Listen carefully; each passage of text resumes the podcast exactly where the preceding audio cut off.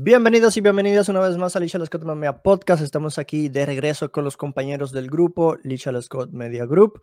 Tenemos acá un invitado, no, porque le iba a decir invitado ya. Ador, esto es algo que te tienes que, acostumbrar. Yo mis presentaciones son un poco, ¿no? Un poco aleatorias. No son, no son preparadas, son improvisadas. Pero bueno, la gente que está aquí viendo una persona nueva en la pantalla eh, es, es, un nuevo miembro del grupo, ¿no? Eh, Adol. Él tiene un canal llamado Striking Radio, seguramente algunos lo habrán visto por el chat, que de vez en cuando en el chat ha escrito y, demás. Eh, él tiene un canal también, recuerden que todos los canales de los compañeros están abajo en la descripción y el podcast, recuerden que también se escucha en Spotify, Apple Podcast, Google Podcast, etc. Eh, Adol está con nosotros, o Striking Radio, lo vamos a decir Striking Radio para que la gente se vaya familiarizando con su canal. Eh, él va a estar formando parte, bueno, él va a estar en una fase de pruebas, que es lo que yo le llamo siempre cada vez que entra una persona nueva al, grupo. Es una fase de prueba que pasa la persona que al final, pues por lo general la mayoría la termina pasando, porque simplemente con trabajar mm, lo mínimo ¿no? que pido ya se cumple, ¿no? En este caso, Adol, pues tiene su canal, lo hace bastante bien. Yo dije como que, ok, este me lo está haciendo bien y me gusta, claro, o sea, me gustaría que estuviera aquí, no lo consulté con los muchachos y aquí está, pero ya sin darle más rumbo al asunto, vamos a presentar a Aldo Adol, perdón, de Striking Radio. ¿Cómo estás, bro? Eh, todo bien, todo bien. Me disculpan un poco el sonido, la calidad y eso, pero para la próxima, bueno, esperemos mejorarlo un poco. Pero sí, este, chévere de estar acá, de compartir con personas que igual les apasiona el MMA y la comunicación como tal también, llevar sobre el deporte y eso, y chévere, disfrutar y estar aquí. Eso es lo que, que importa. Y para que la gente bien breve eh, sepa de qué va tu canal, bien rápido así explicándolo. Bueno, mi canal, igual que el de muchos, es sobre el tema central es la MMA, pero igual mm. trato de hablar un poco de, desde mi perspectiva como fanático, ¿no? Eh, realmente no soy artista marcial, sí me gustaría, no he practicado deportes tampoco, pero sí siempre soy afín pues al boxeo, a UFC, Bellator y todas estas cosas como fanático, ¿no? Pero siempre cuando ya te expones como ya hablar, tienes que tener una base, tienes que investigar, capacitarte. Y bueno, estoy en ese viaje dentro de poco, ya cumple un año el canal y, mm. eso, pues ya es la necesidad de siempre ir aprendiendo, ¿no? Para poder dar un contenido y mejorar la calidad. Pues. Y el canal es eso, es hablar mi opinión sobre previas o sobre de vez en cuando hago alguna que otra historia o eso, siempre más que todo es mi opinión acerca de combates, acerca de temas relacionados al UFC mayormente. Interesante. Eh, estamos aquí también con el señor 23 MMA desde la Antártica. bueno, un saludo, un saludo. Y sí, acá estamos de vuelta, de vuelta, por así decirlo. Y ya saben los mejores temas, así que bueno, quédense ahí viendo nomás. Y Santiago de, de SEA Show. Como va? Un saludo para todos. Le damos acá la bienvenida también a Striking Radio, así. Así que vamos, vamos a darle un poquito. Sí, señores, luego de esta intro vamos directo al fuego, ¿no? Eh, la noticia de la semana yo creo que es esta, o sea, no hay otra noticia que no sea esta. Volkanovski es reserva de manera oficial para UFC 280, Oliveira contra Mahachev. De hecho, él mismo lo anunció en su canal de YouTube eh, de que será el, peleador reserva. Y claro, acá yo nomás me pregunto, en caso de que se caiga la pelea y se, original, oficial, y se necesite a Volkanovski, ¿contra quién le iría mejor a Volkanovski eh, en caso de que se dé su oportunidad? ¿no? Porque claro, el tema de tomar la pelea como reserva, eh, tienes que prepararte para cualquiera de los dos estilos, porque no es como que los originales que simplemente ya saben que se van a enfrentar a un jiu-jitsu o a un luchador. Volkanovski va a tener que tener un plan de juego mucho más elaborado y a lo mejor mucho más extenso porque no sabe con quién se puede enfrentar esa noche en caso de que ocurra, ¿no? Eh, me alegra de que haya una reserva como Volkanovski porque si bien es cierto que si se cae la pelea oficial, pues obviamente hay un bajón de hype, pero con Volkanovski pues como que al menos se mantiene algo de hype, porque Volkanovski obviamente es un monstruo y después de lo que le hizo a Holloway, todo el mundo está con Volkanovski, o sea que... Pero bueno, esa es la pregunta. Eh, primero, ¿qué opinan de esto? Y segundo, ¿contra quién le iría mejor? Empecemos con Fabio. Bueno, yo creo que es bastante justo que sea el, reemplazo, ¿no? Porque no, no, hay, no hay como otro, otra opción ahí. Podría ser Darius, podría decirte, pero claro, pelea la misma cartelera también. Entonces, como que Me parece bien, me parece bien que sea Volkanovski, ya también está como en un estado que si bien no le ganó a todos en su división, prácticamente le ganó a los mejores, así que entiendo que, sí, es como que, bueno, la, subida es inminente. A mí me gustaría que se quedara y capaz rompiera el récord de defensas o algo, pero, pero bueno, entiendo también que no, no quiere las cosas más fáciles, por así decirlo, y quiere ir retarse a sí mismo con, los mejores y más grandes que él todavía. Así que bueno, le, le respeto eso y creo que, creo que está ahí muy, muy bien. Y ahora ¿cómo le iría contra Oliveira, contra Makachev? Yo creo que la tendría muy, muy difícil con los dos. O sea, yo creo que la tendría muy, muy complicada. Eh, capaz que con Oliveira un poquito menos difícil, diría, por el simple hecho de que Oliveira como que siempre se, complica más en las peleas, como que es más golpeable. Eh, incluso hasta hace poco, ahora lo veo un poco más, eh, ¿cómo decirlo? con mejor imagen, por así decirlo, a Oliveira. Mm. Pero hasta, hasta hace no mucho era el campeón que prácticamente cualquiera le podría haber ganado. O sea, con la mandíbula así y todo. Ahora ya como que, por lo menos para mí, mejoró esa imagen, pero aún así, eh, creo que por, por cómo pelean y eso creo que podría ser más accesible, que igualmente lo veo muy, muy difícil con cualquiera de los dos. Yo mm. no creo que, le gane, pero no sé, vería un poquito más accesible ahí a Oliveira. Pero no, la verdad que no. Esperemos que, se quede la pelea que ya está programada nomás. Claro. Santiago, tu opinión, eh, Volkanovski. Eh, acá estoy bastante a la par de Fabio. O sea, creo que Volka es un animal. Le ganó a Max Holloway de manera espectacular, que era inesperado. Era esperado que gane, pero no de la forma en la que lo hizo. Eh, y claramente esta de la subida, la proyección a 155, se especulaba. Entonces, como tenerlo en de reserva me gusta, porque como vos bien decís, se llega a caer uno de los dos y hay una pelea también importante. O sea, el hype no va a caer de la misma manera que si hubiese quizá otro peleador de 155. Lo que pasa es que, claro, como dice Fabio, yo no creo que Volca tenga lo suficiente para ganarle a estos dos tipos. Si me tuviese que cantar quizá por uno más accesible, pero mínimamente, es precisamente Oliveira por la cuestión de que es un peleador que ha entrado en peleas bueno, en estas últimas tres, de hecho, donde casi ha perdido todas, o sea, pasó de casi perderlas a terminar ganándolas, eh, pero obviamente nos indica que tiene ciertos huecos o ciertas, ciertos puntos débiles que quizás se podrían sacar a relucir, pero sinceramente que no, no creo que Volga le pueda ganar a, este Oliveira, que es un animal, eh, y tampoco a Makachev. Cuestiones físicas, la lucha que tiene. Volga no es un peleador que finalice mucho y no vería tampoco cómo. O sea, si vos me decís cómo le gana, no, no hay una respuesta que, tenga mucha lógica por ahora.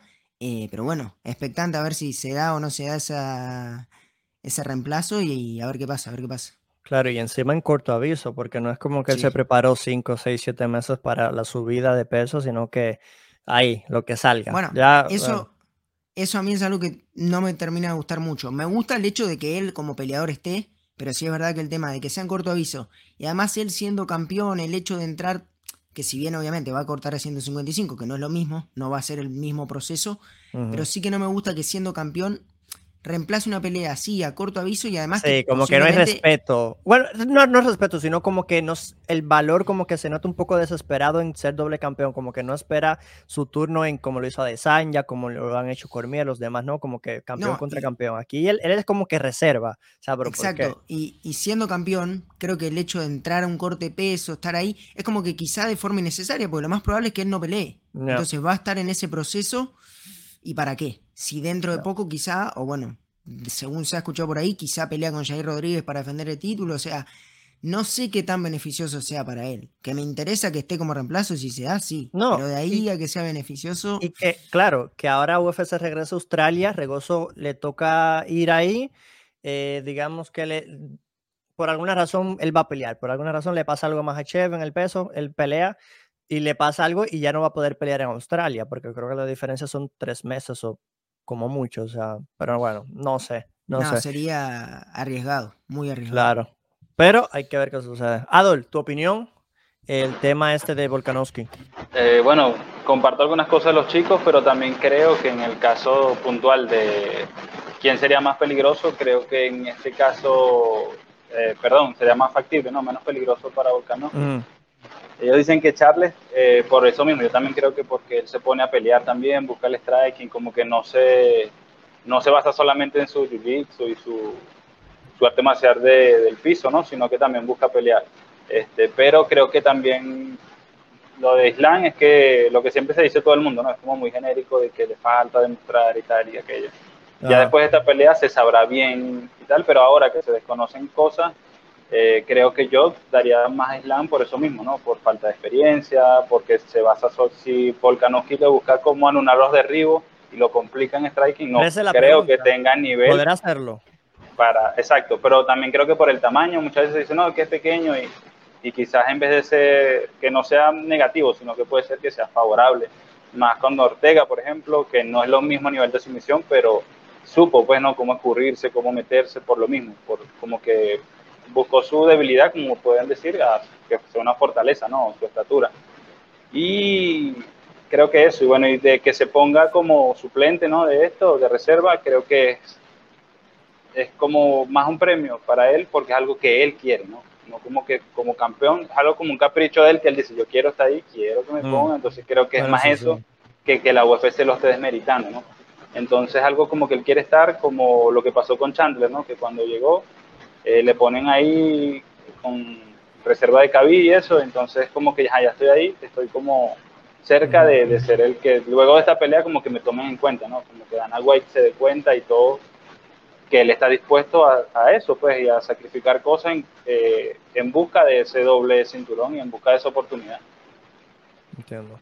Yo aún así e, es que el tema de la lucha, y lo vamos a hablar en breves porque también vamos a hablar del tema de, de la lucha de Mahachev contra el Jiu-Jitsu de Oliveira. También es un tema que vamos a hablar en breves.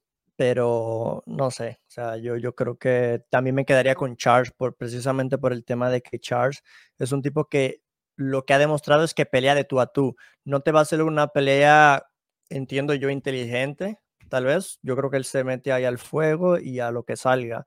¿Y qué es lo que sale? Bueno, un tipo que ahora, por alguna razón, le tocas y se levanta 10 veces si es necesario y encima te somete. Entonces es impresionante, no, no me lo explico. Pero bueno, la gente igual que deje su opinión en los comentarios sobre este tema de Volkanovski siendo reserva para esta pelea de UFC 280 eh, Olivera Mahachev. Y nosotros tenemos que seguir hablando de títulos. Vamos a hablar ahora de Leon Edwards, quien pide que la trilogía se haga en Inglaterra. Edwards ha dicho recientemente ahora, yo soy el campeón y las peleas se va a hacer con mis términos y él dice que quiere la pelea en marzo en Wembley. O sea, eso es lo que él dice. Y claro, o sea, yo no sé si esto cambia la historia de, de que esto evite que Kamaru Usman recupere su título, porque yo creo que Kamaru Usman va a recuperar el título. Hay gente que me dice, no, es que no, es que el knockout le cambia la carrera a mucha gente. Y yo sí, es cierto, pero también hay mucha gente que los noquean y bien feos que los duermen, pero y regresan a lo mejor para bien. O sea, que no necesariamente, obviamente la excepción no se la regla, pero hay casos y casos, obviamente. yo creo que Kamaru Usman irá a Wembley, si es que se hace en Wembley, en donde sea en Inglaterra, y va a recuperar su cinturón. Porque el estilo de, de, de pelea de Kamaru Usman para mí es simplemente superior al de, al de Leon Edwards. Y si antes ya estaba luchando, yo creo que va a luchar el triple en esta trilogía. No sé cómo lo ven los compañeros. ¿Creen que el hecho de que se haga en Inglaterra la pelea haga una diferencia o veamos una pelea mucho más cerrada, como dice Gilbert Burns, que él la ve 50-50? Eh, no sé qué opinan ustedes. Eh, Adol, tu opinión sobre em, las, la solicitud de Edwards queriendo la pelea en Inglaterra y todo eso creo que me río cuando tú dijiste, cuando dices el nombre con el que comienza, ¿no? La pregunta me, me sonrió porque es como que él sabe que esta es su primera y última, se puede decir, ¿no? Entonces tiene que exigirse, tiene que poner como, como princesa, ¿no? Ahí a aprovechar su oportunidad y los focos, a que la gente lo... Porque siempre ha sido un peleador eh, junto a el Cucuy, ¿no? Recientemente, que son como malditos, que decía la gente, son como que siempre se les caen las peleas, las oportunidades mm. buenas las pierden, entonces como que ahorita que está ahí, que por fin tiene lo que, por lo que tanto luchó, porque siempre ha sido bueno, siempre se ha mantenido, ha ganado, entonces como que tiene que aprovechar, tiene que aprovechar el momento y eso de que si es en Wembley o si es en Estados Unidos o si lo hacen en Nigeria, creo que igual no va a cambiar las cosas deportivamente hablando, no creo porque realmente lo que tú dices, Usman en la pelea lo iba demostrando que iba superior y fue como algo también, es mérito del Leon por ser bueno en striking, pero fue como se le dio la oportunidad y la aprovechó, ¿no? En esos últimos, últimos minutos, entonces creo que es eso, creo que sí va más favorito Usman y tiene que aprovechar los focos, más que todo. creo. Claro, y, y, yo creo eso, o sea, si la pelea hubiese sido cerrada y luego Edwards lo noquea, yo no digo nada, pero es que iba a ser 4-1, es que iba de camino a 4-1, Santiago, no sé cómo tú lo ves. No, acá yo creo que estamos todos bastante de acuerdo porque se vio el desenlace del combate, lo que pasa es que yo sí me remito a esto del knockout. O sea, yo voy a tener muchas dudas de cómo pueda volver Kamaru después de una patada así. O sea, un knockout así no, no es fácil de, retomar. O sea, la recuperación es complicada. Yo sí creo que te puede cambiar la carrera, al igual que a lo mejor no. Em, y que León esté pidiendo esta pelea en Wembley y demás es más que entendible. O sea, el ambiente que vamos a tener ahí va a ser espectacular. De eso creo que no van a haber, digamos, no hay dudas. Eh, y quizás le da un plus de motivación pero la motivación tampoco te va a llevar tan lejos, ¿no? Teniendo en cuenta cómo fue el desarrollo de, la de esta segunda pelea. Eh, pero nada, a ver, entiendo totalmente lo de Leon. Se la venía mereciendo, finalizó el campeón que era dominante. Mm. Entonces, bueno, consiguió la oportunidad titular y ahora está buscando retener el cinturón en casa y es más que entendible. Total, no, eso sí, de que lo, que lo quiera pelear en Inglaterra, eso sí. Lo que pasa es que, claro, para que UFC haga eso, sabrá Dios cuándo lo va a hacer. Eh, Fabio, 23, tu opinión. Bueno, totalmente de acuerdo ahí con que pelee en su casa, ¿no? O sea, es el campeón, es el que pone las reglas, por así decirlo ahora. Eh, y bueno, también es bueno para los peleadores ahí de Europa, sobre todo, que en las carteleras ahí de Inglaterra también se meten escoceses y, bueno, ingleses y todo, eh, toda esa gente ahí de Europa, que no, no es tanto como Estados Unidos, Estados Unidos, que te miras una cartelera y son prácticamente el 80% estadounidenses, ¿no? Entonces como que le da más oportunidad ahí a los demás. Y bueno, en cuanto a la pelea, una trilogía así, obviamente hay que ver cómo vuelve Camaro, ¿no? Yo creo que de todas formas sigue siendo como el peleador superior, porque no, no solo en cuanto a estilo, sino Camaro como tal, eh, por más que haya perdido, y eso sigue siendo, si no es el número uno, es el número dos o el número tres, o sea, no sale de ahí. Una derrota yo no creo que le borre todo lo que ha hecho antes. Entonces no es como que sea solo por la lucha y, que Leon es striker y esto y lo otro, sino él como peleador que es uno de los mejores en todas las categorías, o sea, libra por libra directamente. Em, pero bueno, está complicado porque la pelea de, regreso va a ser directamente con, bueno, con, con Leon. Eh, así que hay que ver qué tal, cómo vuelo y eso. Yo creo que obviamente Kamarut sigue teniendo las de ganar. Creo que es claro favorito, es claro favorito. Lo que sí creo que va a ser mucho más cerrada que, las otras. O sea, la, yo creo que la altura lo mató a Leon. O sea, en el segundo round ya estaba fundido. Me parece que puede llegar a dar competición dos, tres rounds. Yo creo que va a dar competición dos, tres rounds en vez de darlo uno solo como lo dio en la, en la revancha. Eh, no sé, la vería difícil de que gane, ¿no? Pero yo creo que, que, sí va a dar pelea. O sea, no, no, no va a ser como que Camaro lo vaya a aplastar de vuelta así, esta vez sí lo aplaste 5-0, 4-1. Yo creo que va a ser más pareja. Yo sí lo veo, yo sí lo veo, el 4-1 otra vez, yo lo veo porque es que es que es un estilo de pelea que, que, que a lo largo de la historia funciona y funciona y mm. funciona, y por más bueno que sea Edwards y evitando los derribos y todo eso, es, es Usman, es Usman, y, y sí, lo, estoy contigo en el tema de, de la altitud, obviamente. Usman estaba en su casa y todo, y, y, bien es cierto que muchos peleadores se quejaron de eso, no fue uno ni dos, sino... no, es que se notaba. claro, o sea, creo que lo, lo, sí, lo de la altura no solo le afectó a Leon, creo que también a Usman, ¿no? Entonces habría que ver eso. Lo que pasa es que Usman ya entrena eh, ahí, o sea, Usman entrena cerquita de Salt Lake. Eh, bueno, similar, este, eh, la, altura similar, entonces que no era un problema para Usman realmente, porque Usman ya entrena en Denver, Colorado, que eso es también montañas, y pues, pues no sé, o sea, al final no le terminó, sí, probablemente sí, pero no tanto porque ya tiene años ya peleando, eh, entrenando allá en las montañas. no, y de por sí, de por sí el cardio de Usman ya es de los mejores también, también, sí, como que... Sí, pero, pero el tema este de, de Wembley, eh, yo más que nada lo decía porque Wembley es un estadio súper gigante, súper enorme. UFC por lo general, el único estadio que hace así es, es en Australia, ¿no? Cuando van a este súper gigantesco estadio que, que es súper enorme, pero fuera de ahí siempre lo hacen en arenas. Y cuando hablo de arenas, pues hablo de, de, de estos más pequeñitos, ¿no? No lo hacen en estadios abiertos. Entonces, esa es mi preocupación. Creo que también es por el, el, crecimiento, ¿no? También de los artistas marciales de allá, la esperanza de Pimble, la chica esta, entonces como que alrededor de hay muchos, pues también, sí ayudaría. Pudieran hacer una super cartelera y no digo que se llene Wembley. A ver, ¿cuál es la capacidad de Wembley? A ver, lo busco aquí bien rapidito. Traigan, traigan a Cono. La, tenés que llenar muy bien a ese, en la vida, 90 mil, 90 mil. Como mucho que un 60, un 50. Una super pay-per-view, un 50. Depende mucho de qué peleadores tiren ahí. Va a depender mucho, mucho, mucho, mucho. El 50-60 sí, yo, yo diría que sí. Pero el 90, no sé. No es el 90. ¿E, ¿El, el récord de Australia eran 70 o 60? FC Attendance Record. Creo que eran 57 mil. 57 mil. Pues no. O sea, todavía no llega al 60. Pero bueno. Nada, ni modo, tenemos que pasar a los siguientes temas. Entonces, la gente igual, ya saben, dejen sus comentarios abajo. Justin Gaethje quiere revancha contra Dustin Poirier. Gaethje va a estar muy, muy pendiente a la pelea esta de Michael Chandler y Dustin Poirier. Y también a la de Gunrod y a la de Benny Darius porque está buscando un próximo rival. Él dice que no tendría problema de enfrentarse a cualquiera, pero que si tuviese que escoger su pelea ideal sería Dustin Poirier, porque en el 2018 se enfrentaron, Poirier terminó ganando esa pelea y que él quisiera, ¿no? Esa revancha. Esa es la pelea que a él le gustaría para él.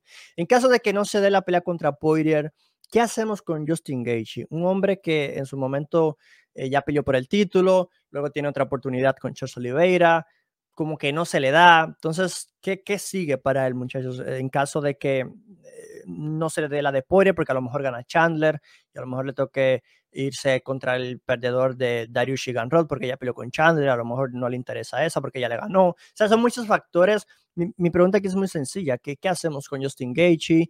Eh, ¿Cuántas peleas entonces necesitaría más para volver a pelear por el título? Que ya es algo muy complicado y todo eso y demás.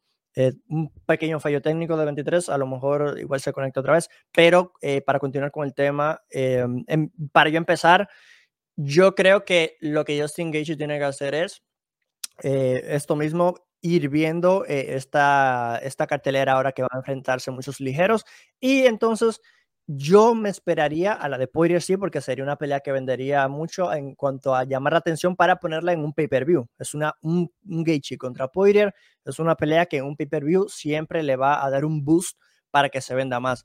Ahora bien, eh, caso de que no gane Poirier, ya sé que le complican las cosas, tendría que ver entonces a, a Ganrod, o, incluso ni eso, porque a lo mejor Ganrod quiere la pelea titular y, y, no le queda de otra. Entonces, ahora mismo está como que en un limbo. Justin Gaethje no tiene una pelea clara. No sé si había rumores de que quería subir el peso welter, no sé si vieron eso o algo así. ¿Qué hacemos con él, Yo creo que Gaethje está ahora en un limbo porque no, no está atendiendo los llamados de Fisiev. O sea, Fisiev hace rato viene, viene nombrándolo y él lo deja al pasar, está buscando ahí, menciona a Conor, ahora esto de Poirier. Eh, yo creo que la pelea es indicada y que más criterio puede tener es la de la de Fisiev. Lo que pasa es que obviamente él ya peleó con Poirier, perdió, le conviene por, yo creo que cuestiones de estilo, sí siento que puede machear mejor con un Poirier que con un Fisiev, sobre todo con este Fisiev que viene muy duro y por la espina de haber perdido, ¿no? Y sobre todo, como vos dijiste, que es una pelea que va a vender más y, va a generar mayor interés por ese lado. Entonces, entiendo que él no quiera quizás meterse en un riesgo con, un peleador como Fisiev, eh, pero la pelea es esa. O sea, la pelea sería él ante Fisiev, que ya lo está llamando. Ninguno tiene rivales, no hay por qué no hacerla. Eh, pero, bueno, sería un peleón. Y que sería un peleón, o sea, no, no hay excusas aquí. Esta, esta pelea sería un peleón. Ahora, lo que sí leí en las declaraciones de Gaethje es que mencionaba el número de ranking. O sea, él decía, Poirier es el número 2 y tal. Además. Me interesa. Y claro, Fisiet, él sabrá que es mucho riesgo y poca ah, recompensa. Entonces, no sé si le interesa mucho. Entonces, él, mencionaba el de Darius Gunrod, porque en caso de que gane Darius, seguramente se coloque muy arriba, o en caso de que gane Gunrod, seguramente se mete el top 5, qué sé yo. No sé, ah, la pelea contra Fisiep no me molesta. Eh, no sé qué opinas tú, 23. ¿Qué, ¿Qué, hacemos con Justin Gaethje? Sí, la verdad que estoy de acuerdo. Ahí tendría que ser la, la pelea a hacer, ¿no? eh, el tema con Gaethje es que yo siento que las oportunidades titulares así son cosas que hay peleadores que nunca las tienen en su vida y él, por ejemplo, ya tuvo dos. Entonces, como que no está en una posición, yo creo, de, pedir algo. Eh, no es como que siempre vas a pelear, ah, bueno, yo soy el uno, peleo con el dos y el tres nomás. O sea, no va a vivir su carrera peleando con Chandler y peleando con, con Poirier, no va a vivir así. Llega un punto que, porque encima no está ganando, si estuviera ganando, ok, puede pedir cosas, pero él viene de, de perder y eso, y las victorias que tiene también, como digo, son contra otros tipos que están ahí en la misma, que están ahí tratando de mantenerse. Obviamente, cuando pelean entre ellos, uno se va a mantener porque no, pueden perder los dos. Eh, pero claro, hay un punto que hay que pelear para abajo, hay que bajar ahí, quieras o no, tiene que pasar, porque si no, ¿qué, hacemos? O sea, Pisier cuando va a entrar al, top 5, si es que no, tiene ni la chance de probarse. Y también, como, como dijo Santi por ahí, ninguno tiene pelea, ¿por qué no hacerla? Encima que Fisiev la quiere, la quiere, y lo llama, le, le manda y, así. Entonces como que, no sé, yo creo que tiene que ser ahí claro. Obviamente yo si fuera Gaiji también creo que estaría en la misma, ¿no? O sea, no, no, querría pelear con Fisiev, preferiría pelear con otro tipo así como que además sería una revancha, que no me mataría tanto el ranking, pero lo justo, lo deportivo tendría que ser bajar. Claro, porque te gana Fisiev y adiós tu reputación. Es que ya, ya vas de capa caída. Eh, es que eso sería, digamos, la nueva generación empezando a correr hacia el costado la vieja generación y ya empezaría a estar presente, digamos, la salida de Gaethje. En cambio, justamente pelear con Poirier, que está ahí número dos, lo que fuese. Lo que pasa es que, claro, hay que ver qué pasa entre Poirier y Chandler primero, como para dictaminar ahí. Claro. Pero eso sí, aún así, aún, aún Poirier ganándole a Chandler sigue siendo una buena pelea para Gaethje, ¿verdad? Sí, sí, sí. Porque Poirier en la vida va a pelear por el cinturón. O sea, si Poirier le gana a Chandler, en la vida debería pelear por el título y si lo hace sería un chiste tremendo. Claro, otra cosa es lo que quiera Mahachev Oliveira, porque también es cierto que si Mahachev Oliveira ganan, tienen cierto poder de decirle a UFC, quiero pelear con este. O sea, también es cierto. Adol, tu opinión de, de este tema de Justin Gaethje, ¿qué hacemos con él? Eso que dicen de, de Fisiev es verdad. O sea, lo que ustedes están comentando alguien comentó en el grupo de WhatsApp y es eso, pues de verdad que el, el reto creo más fresco, nuevo es Fisiev y creo para mí, o sea que igual me gustan las guerras que tiene Chandler, eh, que tiene Gaethje, mm. lo veo favorito antes de Fisiev, porque tiene, que veo que tiene más pegadas, para mí pega ah. más, este, lo veo mejor pues, pero sin embargo es lo que ustedes dicen, se ve como que le está huyendo por todo lo que significa si pierde, ¿no? Los riesgos. Y lo otro también lo que tú dijiste de, de Robocop, que vuelve, si vuelve Conor McGregor, que le que sonó pues como uno de los candidatos a, pero igual no sabe cuándo vuelve, entonces que va a quedarse esperando cuánto tiempo a que regrese o que no. Entonces creo que debería apostar a eso, ¿no? A, a Bueno, vamos a ver qué pasa con Justin Gage. Lo, lo menciono porque me parece que es un peleadorazo no se le han dado las cosas, pero cada vez que pelea, como que siempre da el extra, como que el tipo entretiene demasiado, ¿no? Y claro, eh, ya tiene una edad que tiene 30, 32 años también, así que tiene que aprovechar estos años porque si no, cuidado. Santiago, si vas a decir algo. No, que además Gaethje está, yo creo que esa mandíbula, por más aguante que tenga, la, estoy mm. empezando a ver de capa caída. Ojalá que no, ¿no? Porque al final es lo que lo hace ser, digamos, longevo en cada pelea que tiene, porque le dan, le dan y él está también para dar y recibir.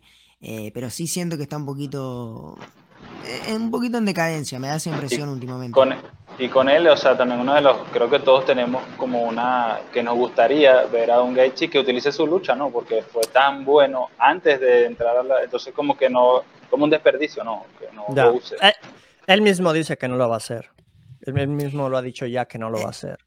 Es que ya ahora no creo que ni le sea rentable. O sea, la dejó tan a un costado que lamentablemente ya no, digamos, no creo que sea un punto a, sacar a relucir de manera ofensiva. Él tiene muy buena defensiva en lucha, que eso sí lo ha venido demostrando bien, pero a la ofensiva creo que ya no, no le va a ser rentable por el, Pero sí sería bueno que de vez en cuando sorprenda al rival, mira, nunca lucho y hoy lucho, y, tampoco hace eso y que lo haga en su estilo salvaje, pues no necesariamente que luche quiere decir que va a ser aburrido, ¿no? Igual puede agarrar y no, sé, cualquier cosa. Sí, pero él dice que cansa mucho, que le cansa mucho y, y, y, hay declaraciones de él diciendo, hablando de por qué no lucha, lo cual a mí me parece una tontería, pero, y no, porque la verdad es cierto, o sea, luchar así, tratar de derribar a alguien y mantenerlo en el suelo, eso debe ser muy complicado, pero, pero como quiera, al final del día, yo creo que es una, es una herramienta que, que estás eh, renunciando a ella y te pudiera sacar de muchos problemas, pero bueno, porque claro, él, lo que él prefiere es estar de tú a tú ahí parados y, y lo que pase.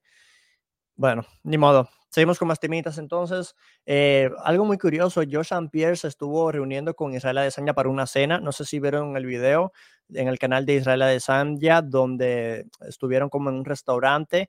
Eh, lo acompañaba George. Pierre.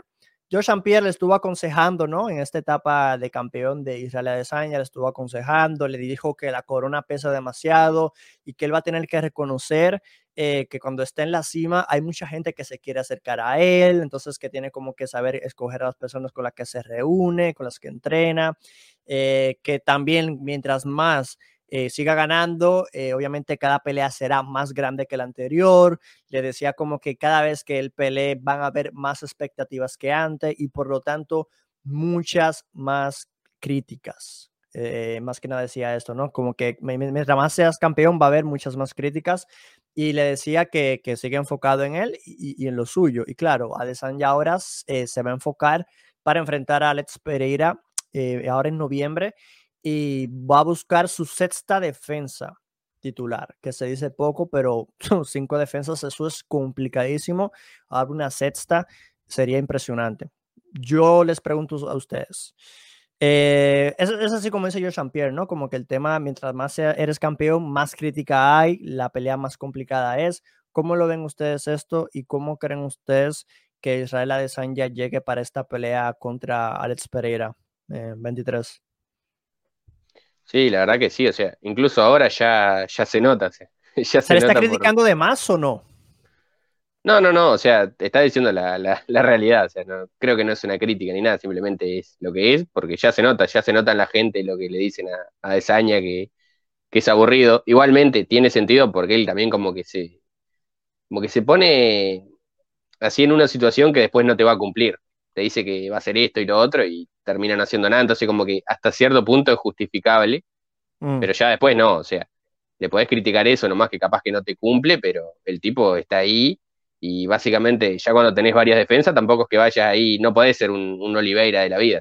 después, cuando ya tenés varias defensas, sí tenés que empezar a pelear inteligente. Claro. Eh, o bueno, pelear inteligente desde siempre, ¿no? Creo que es lo más aconsejable. Pero, pero claro, ahora cada vez más presión, eh, cada pelea, capaz que incluso un rival que parece más fácil, ya por la presión que tiene arriba se le complica más. Eh, entonces creo que está ahí totalmente en lo correcto ahí San Pierre, como suele estarlo. Eh, pero yo creo que Adesanya también lo viene controlando bien esto todavía. Por ahora creo que lo viene manejando bien porque el tipo sigue haciendo lo que, tiene que hacer, no, no toma riesgo, no comete errores tampoco. Entonces como que creo que ya lo viene haciendo bien, pero no está de más que, claro, que te lo recuerden, que te lo digan. Me parece ahí que está, está bien. Y creo que Adesanya lo, lo sigue manteniendo. Y bueno, ahora que para la pelea con Pereira, yo creo que esta sí también tiene muy buena presión encima creo que va a estar ahí, va a estar ahí complicada, no solo por, por el rival que es Pereira, sino por, bueno, por el historial y eso. Eh, a ver qué es lo que pasa, obviamente este es otro deporte y todo, pero igualmente la gente te, dice 2-0, 2-0, eh, y bueno, a ver qué pasa. Yo creo que... ¿Crees, ¿crees que ya luche? Mm, no sé, yo lo... Es que no creo que ninguno de los dos luche, ¿no? No creo. Ah, no. Pero si, si puedo imaginar a alguno luchando, sería Pereira capaz, aprovechando ahí la diferencia de, peso. Yo creo que ahí de repente, no sé, falla un izquierdazo y pum, te derribo, no sé. Me puedo llegar a imaginar eso, pero tampoco es que sea lo, que, vaya a pasar. no sería como que admitiendo eres mejor que yo. Mm, no, yo creo que ahora están en MMA. ¿O, tú crees que, no, que les da igual? No, ok. Eh, no pasa nada. Eh, tema de Adesanya, eh, esta pelea con Pereira, el tema de las críticas, todo esto, tu opinión. Sí, sí, no, sí vi un poco de la entrevista y de lo que están hablando, están comiendo ahí y todo, y creo que es muy humilde George St. Pierre, la forma como dice las cosas tampoco es como bien, bien chévere el ambiente y todo, este, y Adesanya creo que a lo que se refiere ESP es que él está cerca pues, de ese círculo y, debe de notar también la presión, el ambiente y todo lo que conversan fuera de la cámara. Él sabe pues lo que piensa y siente Adesanya. Inclusive Adesanya está subiendo más de peso. He visto unas cosas, unas noticias, que cuando perdió con Blackovic. Sí, está pesado. Y entonces como que está haciendo cosas diferentes. Y esto, entonces como que George St. También le dice, ok, eres inteligente y tal, todas estas cosas, pero que no te dejes llevar lo que tú dijiste, por el peso de la corona, por el peso de quizás cada vez va a ser más, las masas van a gritar más que cambie, que hagas las cosas distintas, que, que des espectáculo y tal, pero como que le aconseja, le dice eso, como que, o sea, sigue tu camino, pues, sigue tu juego, sigue tu plan, o sea, no lo cambies porque te ha funcionado, o sea, que... Y creo que yo hice un video también donde hablaba de, mucha gente se me dijo loco y tal, y ya hay gente en los comentarios de que Pereira es más peligroso que en este momento que Kansas para Desaña en ese sentido, pues, porque yo creo que como striker son parejos, pero Pereira es una máquina de poder. Lo que a Desaña le, siempre le es favorable su alcance, su altura, maneja muy bien eso. Y Pereira tiene eso más, pues es más grande, tiene más alcance, tiene más pegada. Entonces, como que, claro, Desaña tiene otras cosas que no tiene Pereira, ¿no? Pero creo que igual es striker, ¿no? Igual es kickboxing, igual es, o sea, no lo que tú dices, pero yo creo que la pelea sí va a ser mucho de, de su elemento, ¿no? Del elemento de los dos. No creo que, haya lucha. Es lo que dijo él, o sea, yo creo que más de, de Pereira por el, el, coach que tiene, ¿no? De Teixeira, que lo ayuda demasiado. Como, entonces creo que si tiene más base que en este caso de Saña, aunque siempre en los videos de entrenamiento de Saña, él está haciendo lucha, está haciendo cosas y esto, entonces como que no se sabe, si en Gano hizo, cualquiera puede hacer. Santiago, ¿cómo lo ves tú el tema de, de Adesanya ahora entrando para esta, eh, bueno, buscando esta sexta defensa titular que se dice poca, ¿no? Pero pues, tu opinión de las críticas, está siendo más criticado, ¿cómo, cómo crees que le vaya ahora? Sí, que está siendo más criticado definitivamente. Las últimas peleas, sus últimas performances lo pusieron ahí en el tope de las críticas y creo que esta pelea llega con la mayor de las presiones. O sea, literalmente esta pelea es casi que un todo nada para él porque precisamente dos derrotas con Pereira, mucho hate que se ganó por estas últimas, estos últimos planes de juego que tuvo. Y claro, ahora tiene que demostrar por qué es el campeón, tiene que sacarse la espina. Hay mucho, mucho en juego. Un tipo que además no solo es que le ganó, sino que lo noqueó de manera espectacular. Entonces, esto es un cúmulo de cosas que nos traen a esta pelea en donde creo que la presión es gigantesca. Como dijo Fabio, él viene administrando todo muy bien, pero esto ya es otro escalón. O sea, por más de que Pereira obviamente recién se haya metido a la MMA, le hayan dado quizá el camino rápido y demás, esto casi que al 100% va a ser una guerra en striking, entonces no va a cambiar mucho. O sea, el tema de si Pereira tuvo camino rápido, pelea hace poquito en la jaula, a mí me da igual. No, y que él la quiere la pelea, que el Odesanya no puede hablar porque él, es el primero que sabe que esa pelea va, en teoría a vender buenos pay-per-views. Tiene que venderlos. Sí, es que a ver, yo creo que esta pelea eh, da un poco un despertar a lo que podría ser la carrera de Saña si no estuviera esta pelea, porque ya después de la de canonear es que eso iba en picada. Lo que pasa que ahora lo que significa este combate, este matchup, va a hacer que, las vistas y el interés se levante mucho más. Em, pero sí, yo creo que lo administra bien Israel. Entiendo que él va a ser inteligente y la va a llevar de la misma manera que viene llevando las otras, porque es lo que yo decía el otro día en un live. Si él pelea con Jared Canonier de la forma en que pelea, mucho menos tener que entrar al intercambio con Pereira, porque Pereira tiene poder, pero tiene técnica y tiene recursos. O sea, si hay alguien que te va a meter las manos y te las va a meter bien, va a ser Pereira. O sea, si vos fuiste con Canonier a medio que corretear, a mantener distancia, a golpear lo mínimo indispensable, no vas a ir con Pereira a hacerte el loco la guerra, meter golpe acá, golpe allá, que te emboca con una izquierda y vuelve, vuelve a terminar como terminó en aquella pelea.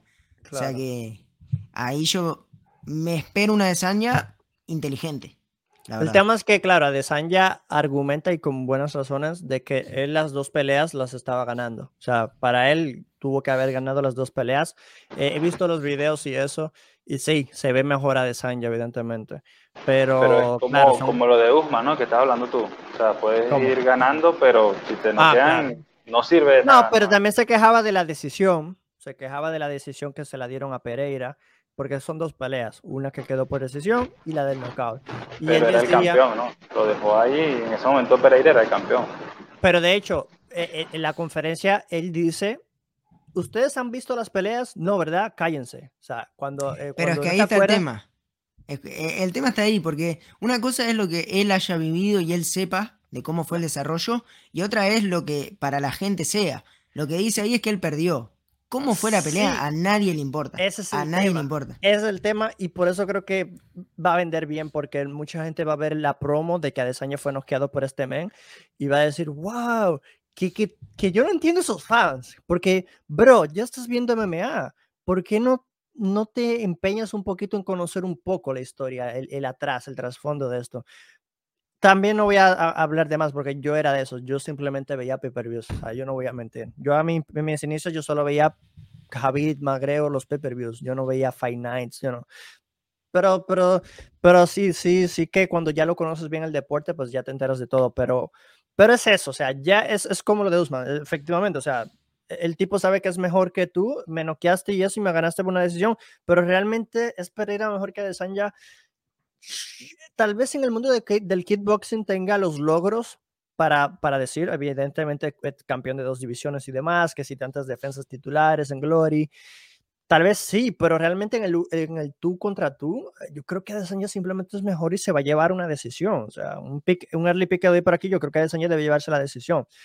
Pereira, con todo y todo, me parece que, que el tipo es, es como que lo noto demasiado pesado. Encima, el cardio no sé si le va a dar para los cinco rounds. Son muchas cosas. Yo creo que Adesanya se va a llevar una decisión tranquila y no creo que, que se vaya a meter en problemas, la verdad. Pero bueno, es lo que es. Eh, y claro, si gana Adesanya, que sigue.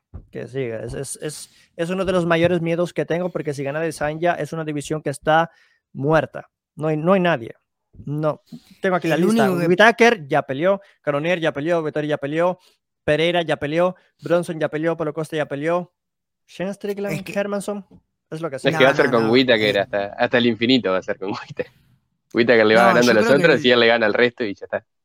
El Salvador ahí es Chimaev, no, porque Chimaev diga yo que le vaya a ganar, pero sí porque es una nueva cara y sobre todo quién es Chimaev. O sea, la única manera de salvar esa división y seguir manteniendo el interés ahí vivo es meter a Kansat. Eh, fuera de ahí no, no, no veo que otro peleador pueda generar un interés. A mí, a mí me gustó, una vez sonó también Colby, ¿no? Que quería subir, inclusive sería algo loco, pero chévere, ¿no?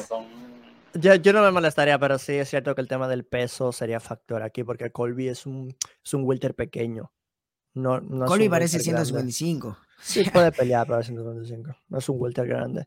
Mira, hay otros nombres como, por ejemplo, el de André Muñiz, que por ahí está bueno, está arranqueado, está número 10. Eh, pero es que no, no, o sea, y Shane Strickland uno dirá, ah, o sea, Shane Strickland le gana, ¿con quién va? ¿Con Bronson o con Canonier? Strickland. Canonier, Canonier, Strickland. Ok, digamos que le gana Canonier, ya, bro, Pereira lo noqueó como si nada. Entonces, lo que uno pensará es que a Adesanya le dé un repaso de striking también. No sé, bro, el peso medio si gana Adesanya yo creo que va a ser una pesadilla. Y yo creo que mientras se desenvuelve, no me molestaría que suba otra vez el peso semipesado y se enfrente entonces al ganador de Teixeira. Que no, que creo que será la última de Teixeira si gana igual, yo creo que se retira. Bueno, que pelee por... Bro, sería lo ideal. Se termina la pelea digamos que gana Teixeira o Giri, da igual, que, que vaya contra el ganador de Teixeira y Giri. O si, o si Teixeira se retira, que quede vacante, haces Giri contra eh, Pereira y eh, Pereira, Adesanya y bro, sería bueno para No, que sería interesante lo es, lo que pasa es que yo no sé, o sea, Giri está... son dos, no creo que Giri luche, entonces sería Strikers. Pero puede, yo creo que llegado el caso lo puede hacer, o sea, visto lo visto lo que le hizo ah. Glover, o sea como tener la chance pero, y pero la... lo necesitó. claro, pero si lo necesita, lo puede usar. O sea, es un recurso que va a tener ahí. Lo de Blakovic, ¿no? Que fue más que todo mantenerlo en el piso y tal, pero lo que tú dices, lo necesitó y lo usó y le funcionó. Y, y Giri es un monstruo, ¿no? Un talento brutal. No, no, no. Es que claro, Giri en su vida tenía una sumisión, o sea, sometió por primera vez. Entonces no es un tipo como que no sé, no sé, pero, pero me gustaría esa pelea. Me gustaría, y claro, o sea, al final del día el conocimiento de Jiu-Jitsu de Jiri no lo conozco, entonces no, igual lo lleva al suelo y si controles por un tema de peso, más que de técnica. de, y que suba, ¿no? A desaña bien, porque también si sube así con ah, excusas como con y que fue por esto, o sea, que suba como tiene que subir, como que haga un campamento bueno y con todo, ¿no? Sin dejarse nada. Claro, el tema del peso, que, que, no, que no ponga excusas después, si es que lo voy a poner. Pero bueno, tenemos que seguir con más temas, muchachos. Otra de las peleas que se anunció muy buena es la de Jeff Neal contra Chaka Ramonov. Para mí es una prueba definitiva para Chaka, ya que Chaka se está viendo bastante bien, pero Jeff Neal le acaba de ganar a Luke de una manera bastante convincente. La pelea fue anunciada para el 14 de enero y yo les pregunto a ustedes qué opinan de esta pelea y qué seguiría entonces para el ganador. Adol, opina sobre este combate? Bueno, de, al kazajo, ¿no? A Shakhtar, por ahí está el nombre, eh, le conviene mucho esto porque lo que tú dices, Neal viene, le había ganado a Poncinibio cerrada, pero le ganó. Después viene contra Vicente Luque y lo muele, literal. Fue una pelea muy buena, ¿no? Este, y demostró una clase de, striker muy brutal. Entonces, como que a Shakhtar, que es muy silencioso, ¿no? Como que le están dando una oportunidad de oro, ¿no? Para que él se luzca, y brille, ¿no? No por desmeritar a Josh Neal, sino que siempre cuando esta mezcla de peleadores, tanto de especialistas en estas artes marciales del suelo, ¿no? De sumisión y esto, contra un striker, mayormente le beneficia a este peleador, ¿no? Entonces, como que creo que es eso, creo que, no sé si fue en el grupo también que lo comentamos, que es eso, como que si eh, yo, igual él tiene buena defensa contra los derribos, puede ser que la cosa sea diferente, como que uno diga, vamos a ver qué pasa. Pero en previa vista, creo que es el favorito, no sé de las encuestas, pero deportivamente debería ser Shakhtar. Y creo que es eso, ¿no? Una oportunidad de oro para él y que la aproveche y que después de esto pida gente, que no se quede callado como que lo que la compañía me quiera dar, sino que lastimosamente... No habla inglés. ¿no? habla bueno, que se lleve un traductor. pero que Igual no es lo tiene, mismo, pero sí. tiene que, que, pedir, ¿no? Pedir que lo haga bien, ¿no? Para poder pedir y que exija combates que le beneficien y que, que, lo lleven a, como lo que hizo Chimaev, ¿no? que, lo, que lo catapulten, porque talento lo tiene. ¿Cuál debería pedir? ¿Gana bien? ¿Con quién pelea? Claro, es que igual creo que pelean también ahorita Sean Brady, pelea, el mismo, a mí me gustaba para Chimaev Belal, entonces creo que sería bueno contra Belal, que son igual. Ramonov, Ramonov. Ramonov contra Belal. Mm. Creo que sería bueno, ¿no? Sería una pelea interesante. y lo acercaría dentro del ranking poco a poco y ya ahí está como lo que estamos hablando desde los ligeros. Es como que un vicio que mayormente tienen que del 1 al 5 pelean entre ellos una trifulca ahí y, difícil entrar en ese, eso, eso te iba a decir. Eso te iba a decir que obviamente Belal ya está en el top 5. Seguramente si le gana a Sean Brady, simplemente se va a enfocar del 5 en adelante hacia arriba. No, no se va a enfocar en quien le esté persiguiendo abajo. Claro, eh, solo les quedaría Burns, Covington, Usman, Chimaev, o sea, Edwards, no, no tendría mucho. Pero pues está bien, está muy bueno. ¿Cómo lo ves tú, Santiago? La pelea de Geoff Neal y Chaka Ramonov. A ver, esta pelea me gusta bastante, como bien dijeron, es una prueba bastante indicadora de dónde está él. Hace, bueno, la, la diferencia misma que tiene con Chimaev es esto de lo mediático, ¿no? Y que Kansato obviamente ya tiene un recorrido un poco más sólido eh, pero estos dos son los que uno mira con proyección a ser los futuros grandes peleadores de la categoría, por cómo, cómo bueno, la cantidad de finalizaciones que tiene Shaukat, Invicto, lo mismo Chimaev, eh, creo que tienen tremendo potencial en ese sentido. Y Jeff Neal viene en un buen momento, retomó en su carrera dos victorias consecutivas, eh, venía de dos derrotas consecutivas, entonces es un matchup bien hecho, bien armado. Creo que estaba ahí 6, decía Jeff Neal, así que lo pondría a Shabkat en caso de ganar en un buen lugar.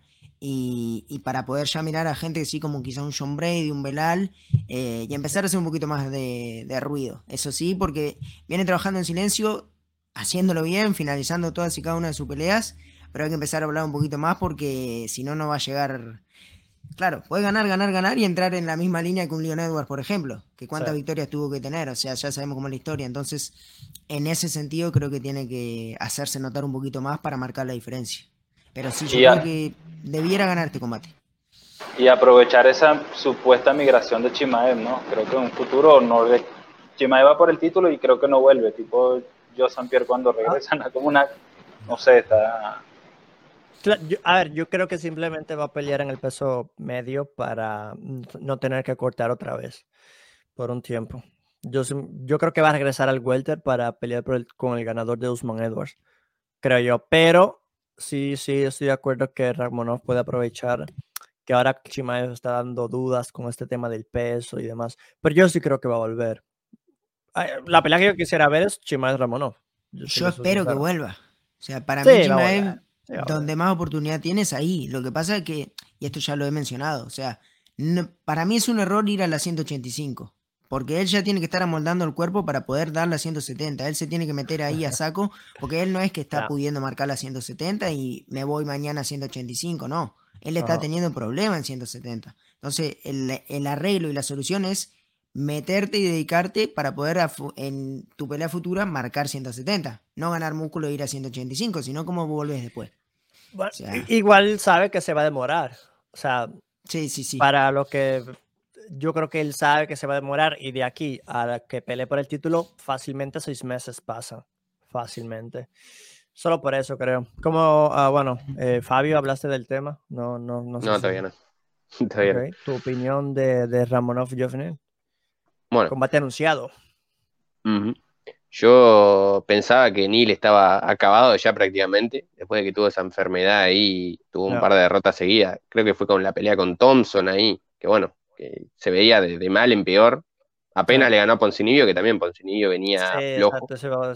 Entonces estaba como que Neil estaba ahí medio, digo, ya, está de salida. Y después viene y te noquea a Luke y se ve súper bien. Y digo, ah, para que todavía no está acabado. Pero bueno, yo creo que acá tiene bastante ventaja Rakhmonov, sobre todo por lo fácil que le ganó a, Magni también, que Magni es un tipo complicado.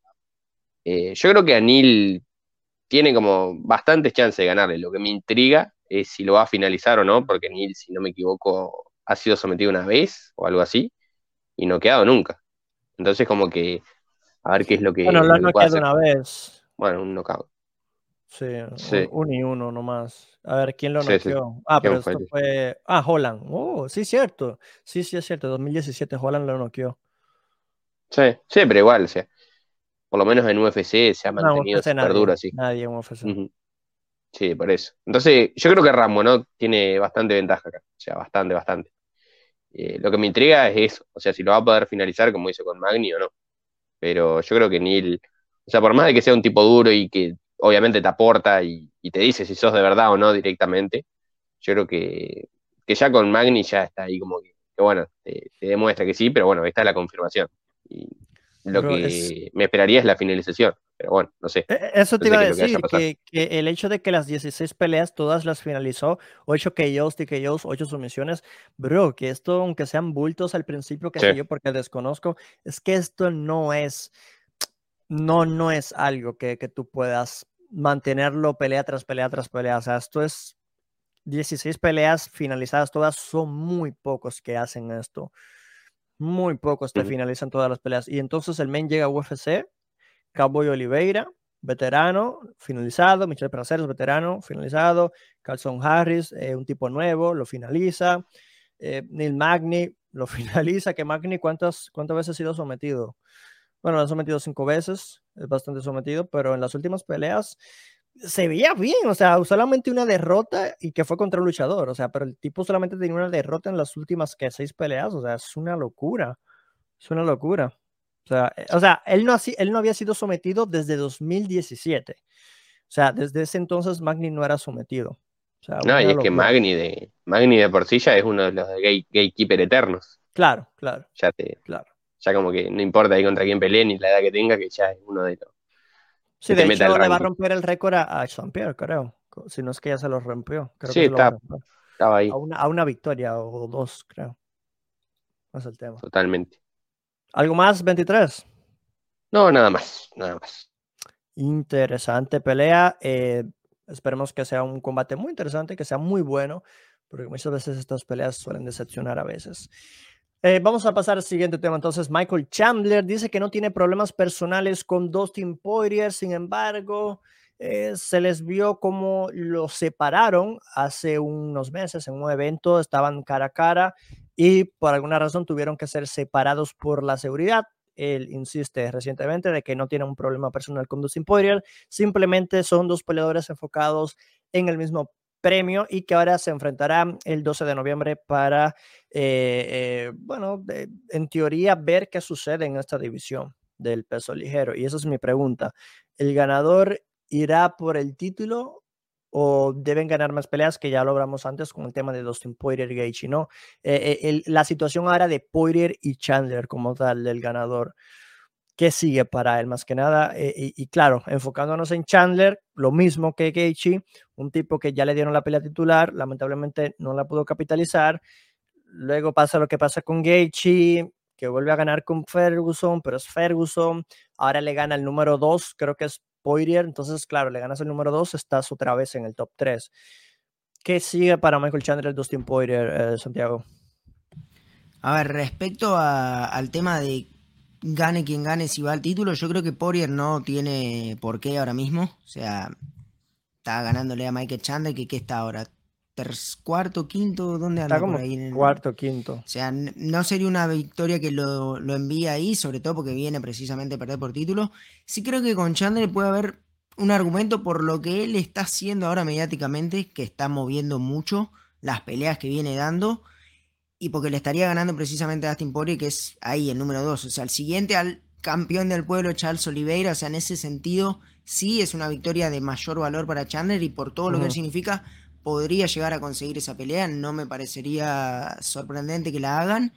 Hay quienes dicen que obviamente la merece Darius, que la, o bueno, Gamrot en caso de ganar. Lo que pasa es que también uno puede mirar a Darius y decir, bueno, estás ganando a Gamrot, que es un peleador que también está en ascenso. O sea, hay motivos como para decirte a vos que esperes un momento más. Yo creo que ahí depende la vuelta que le busque la UFC. Cualquier pelea de esas puede llegar a tener valor. Sí, Poirier va a tener que acumular otra victoria mínimo para ir ahí por título, por circunstancias y la trayectoria que ella tiene en UFC. Es como que ya debiese estar más a un costado quizá.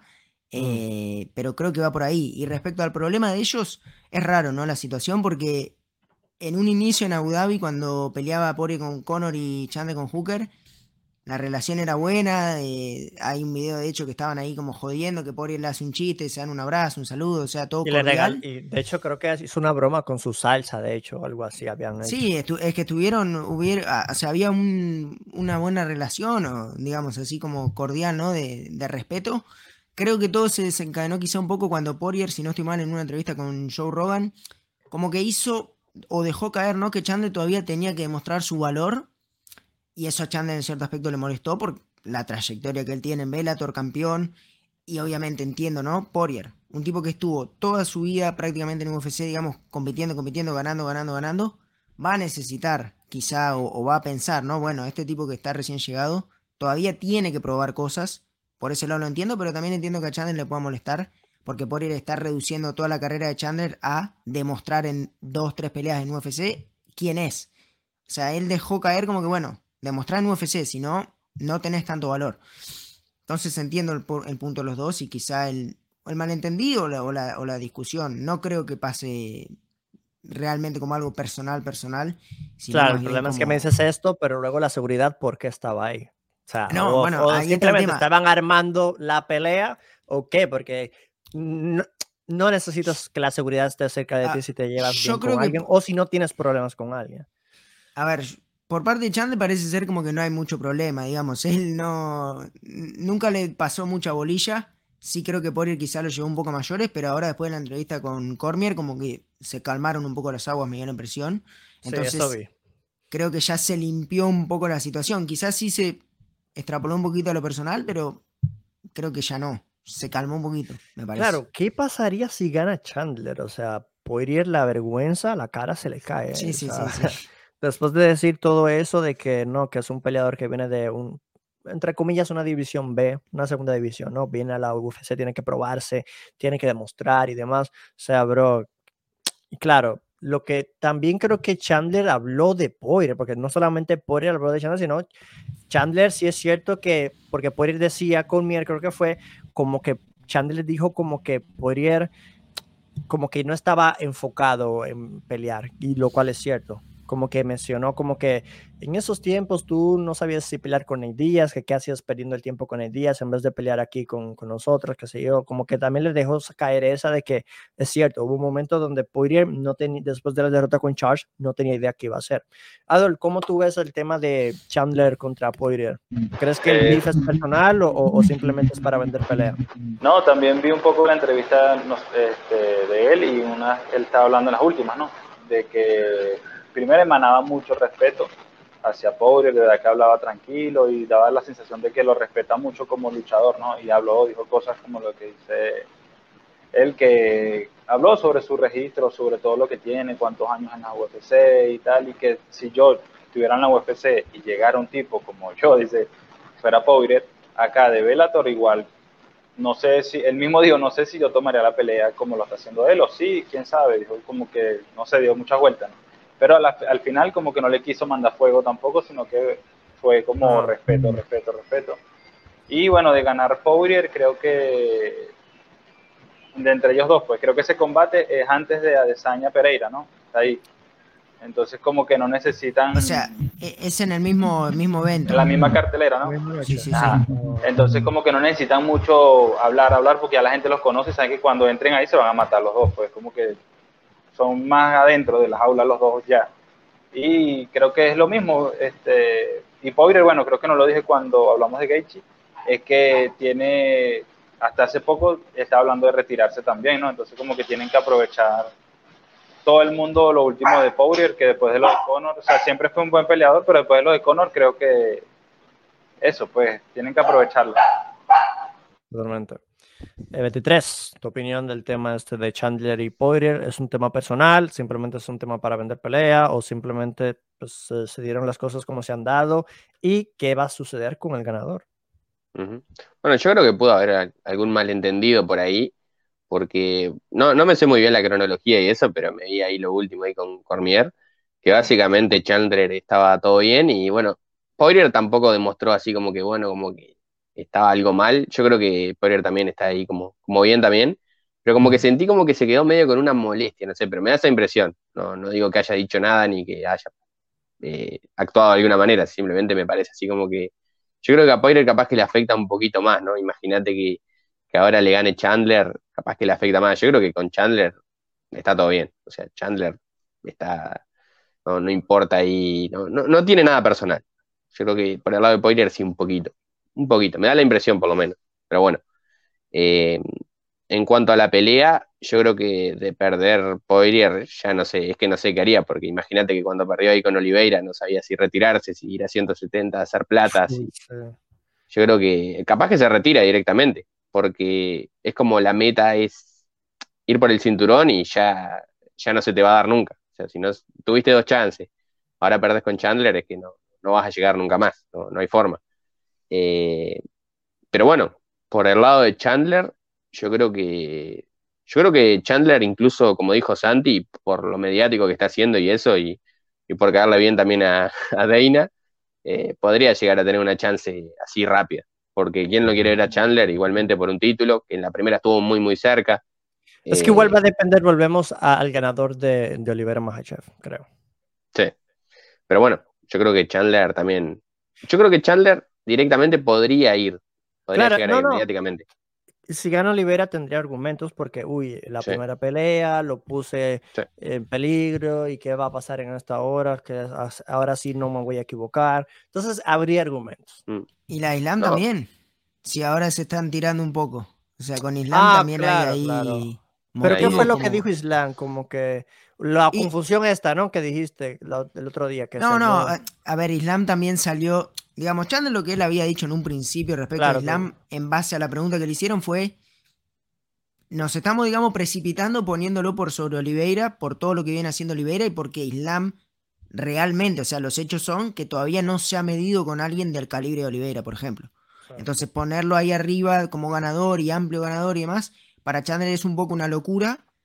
Y él, claro, él hablaba como favorito para claro, él hablaba de la confusión. Exacto, él lo que decía es que, bueno, Islam es un buen peleador, pero todavía no, o sea, ponerlo de favorito creo que nos estamos viniendo bastante arriba, ¿no? Eso fue lo que mencionó. A partir de ahí, Islam le contestó: Bueno, jaja, vos también le ganaste a Hooker y a Tony que venía de tres derrotas consecutivas, etcétera, etcétera. Y esa fue como la discusión. Pero yo creo que también ahí hay un trasfondo interesante. Es cierto, hay, hay historia. historia. Sí. Es que con Chandler, sí, como, como dijiste, sea, perfectamente se puede mandar al título ahí de una, bueno, capaz una pelea más, pero ya ganando la Poirier, como que Poirier te aporta un valor que, que, sí, o sea, te da como esa oportunidad, pero es que ya por el lado de Poirier, por más que gane y todo, Poirier precisaría dos, tres peleas más. Ya tuvo dos chances, perdió las dos por finalización. Eh, él tampoco como que tiene mucha motivación de intentarlo de vuelta, ¿no? Y bueno, es entendible también, ¿no? Pero como que ya no, no tiene tantas ganas de eso. Y yo creo que capaz que hasta si gana se podría llegar a retirar o hacer una pelea más y ya. Yo no, no lo veo con mucha motivación a, a Poirier de acá, de acá al futuro. como que cuando iba muy confiado a ganarle también a Charles, ¿no? Sí. Oliveira. Entonces como que eso lo chocó durísimo y como que dijo muchas cosas que sí tenía en mente, pero como que se no quedó ahí. ver muchas cosas que él piensa y siente, ¿no? Mm. Sí, la verdad que... Porque ya, pero es que claro, gana Poirier se va a quedar aquí arriba. Pero si gana Chandler, igual se va a subir aquí arriba seguramente, top 3. Y claro, es que ya peleó con Gaethje. No sé si quiere esa pelea. Él va a querer seguramente el título. Pero es que va a estar Darius. O va a estar Ganrod. Está Fisiep. Entonces, Claro, es, es, un dolor de cabeza esta división realmente. No, es un dolor de cabeza. Si, Poirier pierde, ahí sí creo que va a estar muy complicado, porque está, no es que está perdiendo con, un, con uno de estos jóvenes que están en crecimiento, está perdiendo con Chande que tiene 36 años, la gente se olvida, pero de alguna u otra manera él como que también, hasta en ciertos aspectos, está obligado a ganar esta pelea. Sí, es o sea, perder lo, lo, dejaría muy mal parado, muy mal parado. Sí, de acuerdo. Y hablando de Mahachev y Oliveira, eh, les dije que íbamos a hablar del tema del jiu-jitsu y la lucha. Henry Sejudo se ha metido el tema y ha hablado acerca de estos dos peleadores. Sejudo ha opinado lo siguiente. Dice él que Mahachev eh, vencería a Oliveira por su lucha. Dijo en su canal de YouTube que la lucha puede neutralizar cualquier estilo de pelea y que si hay alguien que le va a ganar a Charles Oliveira es Islam Mahachev. Les pregunto, ¿Tienes razón, Sejudo? ¿Será que lo podrá neutralizar? ¿O será que el jiu-jitsu de Charles Oliveira será suficiente y vencerá el sambo y, grappling de Mahachev? Algo muy gracioso. No sé si vieron esta entrevista de Mahachev, Mahachev ah, donde Mahachev decía lo siguiente. Igual si se ve, antes de, es que la opinión de Sejudo desde su cimiento o sea, él está sentado en los sillones estos de Eagle FC, con Usman, con Khabib, con Sejudo, entonces él mismo, entonces como que se ve mucho la influencia de dónde nace el comentario, ¿no? Aunque tenga base y sea una persona respetada por, por lo que ha hecho, creo que desde dónde nace, creo que también es medio raro, ¿no?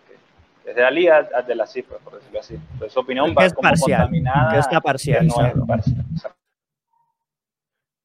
bueno, a ver, en parte sí, pero él, también ha hablado mucho de la lucha. Él, apoya mucho a los peleadores que son luchadores igual, pero también tiene, tienes razón, o sea, eh, es de su equipo. Pero eh, publicaba The National News, le hacían una entrevista a Islam Mahachev y él comentaba esto. Yo no sé qué tan en serio lo decía o, qué, pero él decía lo siguiente. Eh, vamos a traducir esto. está en inglés, vamos a traducir esto, pero pero esto es lo que él decía. Permítame que los. Claro, tengo que compartir ahora esto. Denme un segundo. Que se los comparto ahora en breves. Eh, eh, a mí me tomó un poco de sorpresa esto, eh, lo que él dijo. Él dijo, esto decía a Mahachev. Mahachev decía lo siguiente. Sus últimos tres o cuatro adversarios le derribaron y nadie recurrió a la lucha contra el suelo. Nadie intentó acabar con él en el suelo. Nadie intentó hacer ground pound. Por eso nadie de esos oponentes pudo pararle. Pero a ver, Islam, se supone que es el dios del jiu-jitsu que estamos hablando, ¿no? Dice, continúa, pero no me asustan sus habilidades de jiu-jitsu, porque tengo buenas habilidades en sambo y en grappling, y le haré pasar un mal rato en el striking. Le haré pasar, Islam está diciendo que en el striking incluso que le hará pasar un mal rato, y dice que por eso voy a derribarle, no con lucha, sino que lo va a noquear, eh, aquí eh, dice en inglés, I'm going to knock him down, knock him down, o sea, un knockdown es un derribo, pero vía un golpe. Y dice, por eso voy a derribarle e intentar acabar con él, que lo va a someter, o sea, lo va a intentar finalizar. Como este tipo es el que más finalizaciones tiene en la UFC, mi objetivo es que tengo que acabar con él. Voy a quitarle su récord. Dice que lo va a finalizar. Claro, aquí no sé qué opinen las declaraciones de Sejudo, las declaraciones de Islam Makhachev, el tema de, de, su sambo, de su grappling, será superior al de Oliveira. Él dice que la clave para vencer a Oliveira es en el suelo, aunque suena un poco contradictorio de que eh, sea el, que más sumisiones tiene y el récord, y él diga, oye, pero ¿por qué ninguno de los tres anteriores fue, fue al suelo con él? Ahí es que iban a ganarle. No, yo, puede que tenga un poco de razón, no sé. Ahí ya se equivoca igual. Chandler fue. no, pero... Pero Chandler, claro, porque a él primero, eh, él se obliga a ir al suelo, él, se tira al suelo. A él lo tiene como mochila y él se tira al suelo. No, no, no, pero cuando Chandler le, le da el knockdown, que lo tiene en mm. problemas, Chandler va al suelo. Sí. eso es lo que muchos. Sí, sí, si termina la pelea con Chandler ahí en la Guardia de Olivera, Gran and Pound. Lo que muchos cuestionaban ahí era esto de. Bueno, si Chandler en vez de ir al suelo lo hacía levantarse, a lo mejor sí lo finalizaba. Pero claro, es que fíjate cómo son las cosas. Uno te, por ejemplo, Islam te dice, no fuiste al suelo, no lo finalizaste. Claro, vos puedes tomar una decisión u otra y, con peleadores completos como Olivera es complicado de finalizar. O sea, porque a lo mejor lo dejas parar y también responde. O sea, también es muy difícil verlo así. Puede ser. Igual él se habrá, dicho, oye, en el segundo asalto, en vez de empezar de pie otra vez, que haya sido al suelo otra vez. No, no sé, supongo. Pero claro, es que es complicado, o sea, igual no tiene sentido cómo, cómo es que en el suelo es que se le gana a Oliveira, si en el suelo es donde él más brilla, y de hecho él, él invita a la gente a ir al suelo con él. Eh, ¿Cómo lo ves tú, 23? Eh, bueno, em, la verdad que yo creo que, no sé si esta declaración la dijo tipo en una entrevista hablando o la escribió en algún lado. Esta la dijo hablando, ¿no? Sí, a The National, está ahí ah, No, porque muchas veces ahí lo que se escribe no, no, no, porque si no lo que, no, porque, lo que se escribe ahí, yo creo que tiene mano al día, del así metido ahí. Ya que muchas de las cosas que dice Makachev en realidad capaz que ni él sabe qué las dijo en realidad. No, porque lo que sucede es lo siguiente. en teoría, esta entrevista, pues obviamente es como si yo entrevisto a un peleador, es, en video. Y ya luego yo escribo lo que él dice. En teoría es así. No, no creo que haya sido por Twitter ni por nada. Entonces también, también, también. Sí, porque si no, ya sabemos ahí. Se han visto algunas cosas raras ahí que, se han escrito. Pero bueno, eh, yo creo que más bien lo dice más como para meterse en, la cabeza ha sido Oliveira, que ya lo viene haciendo hace tiempo, o por lo menos trata de hacerlo, no sé si lo, consiguió o no, pero trata de hacerlo, y no solo él, sino también su equipo y eso. Yo creo que más bien por ahí, él no va a salir a, tratar de darle un knockdown, no creo, me sorprendería, la verdad. Eh, pero bueno, yo creo que es más bien por eso, como para, para tratar de, arruinarlo mentalmente. Em, y bueno, me perdí. Me perdí. ¿Qué, no, Que, no crees que le, derribe. Y ya, de hecho, esto es. Incluso Charles Sonnen ya sacó un video, Islam Makhachev, I'm going to knock him down and try to finish him. O sea, ya esto, o sea, que esto lo está hablando todo el mundo. Esto de ah, que, bueno. Eh, o sea, estas declaraciones de Islam lo está hablando ya todo el mundo. Pero, eh, perdón que, interrumpo, esa declaración que fue hoy, ayer, porque claro, dice ahí que lo subió hace una hora. sí, es reciente, es reciente, fue hace dos, tres días, es, es nuevo, entonces sí. porque es en Dubai, lo acaban de, sí, lo acaban de entrevistar en Dubai, fue una entrevista en mm. Dubai. Está insistente, ya, ya no sé cuántas son las declaraciones que ha estado dando él y, el equipo al respecto. Sí.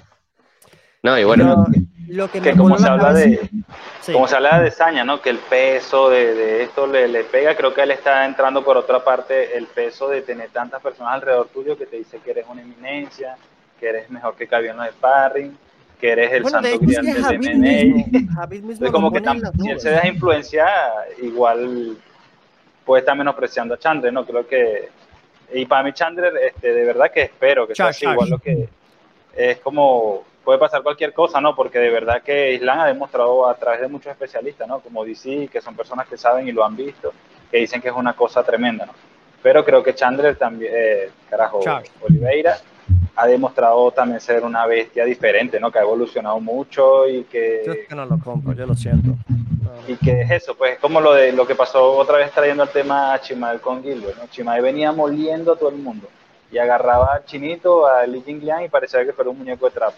Agarraba a los otros que lo metieron, a Yarmecha y lo noqueaba. Agarraba al otro y se veía tan fácil, ¿no?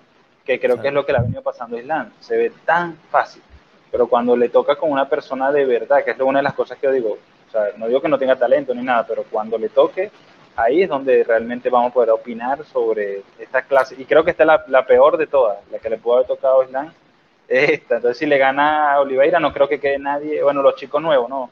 Que estaban comentando otra vez también, de Gamrod, pero creo que, que, es bien difícil, ¿no? Que le ganen el suelo a yo veo favorito a Oliveira.